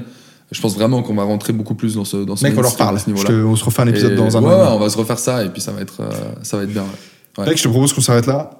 On a, on, a fait, on a fait assez long, je pense. Ouais. Mais c'était euh, c'était stylé, j'ai le cerveau explosé en fait. J'ai plus de cerveau, mec. Ah, Genre, c'est- ça- c'est- là, tu c'est vas fort. faire un massage de cerveau. Ouais. Là, C'est on va, aller, c'est on, va, ça. on va courir là, du coup. Ouais, mec. ouais, on va aller faire une petite, euh, un petit jogging là. Hyper chaud. Comme on les aime. Bah, du coup, Yannick, euh, Parfait. merci beaucoup. Encore une fois, merci, Merci merci, merci. Ouais, Et super. euh, la suite, c'est du coup blockchain Ethereum, finance décentralisée. C'est ça, on va parler d'autres blockchains et de- des autres applications On intéressantes. se fait ça quand, genre, toi, t'aurais plutôt du temps quand pour faire ça? On va se faire ça, bon, on va se faire ça cette semaine.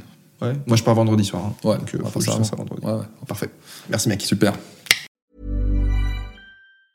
Planning for your next trip? Elevate your travel style with Quince. Quince has all the jet setting essentials you'll want for your next getaway, like European linen, premium luggage options, buttery soft Italian leather bags, and so much more. And is all priced at 50 to 80% less than similar brands. Plus, Quince only works with factories that use safe and ethical manufacturing practices.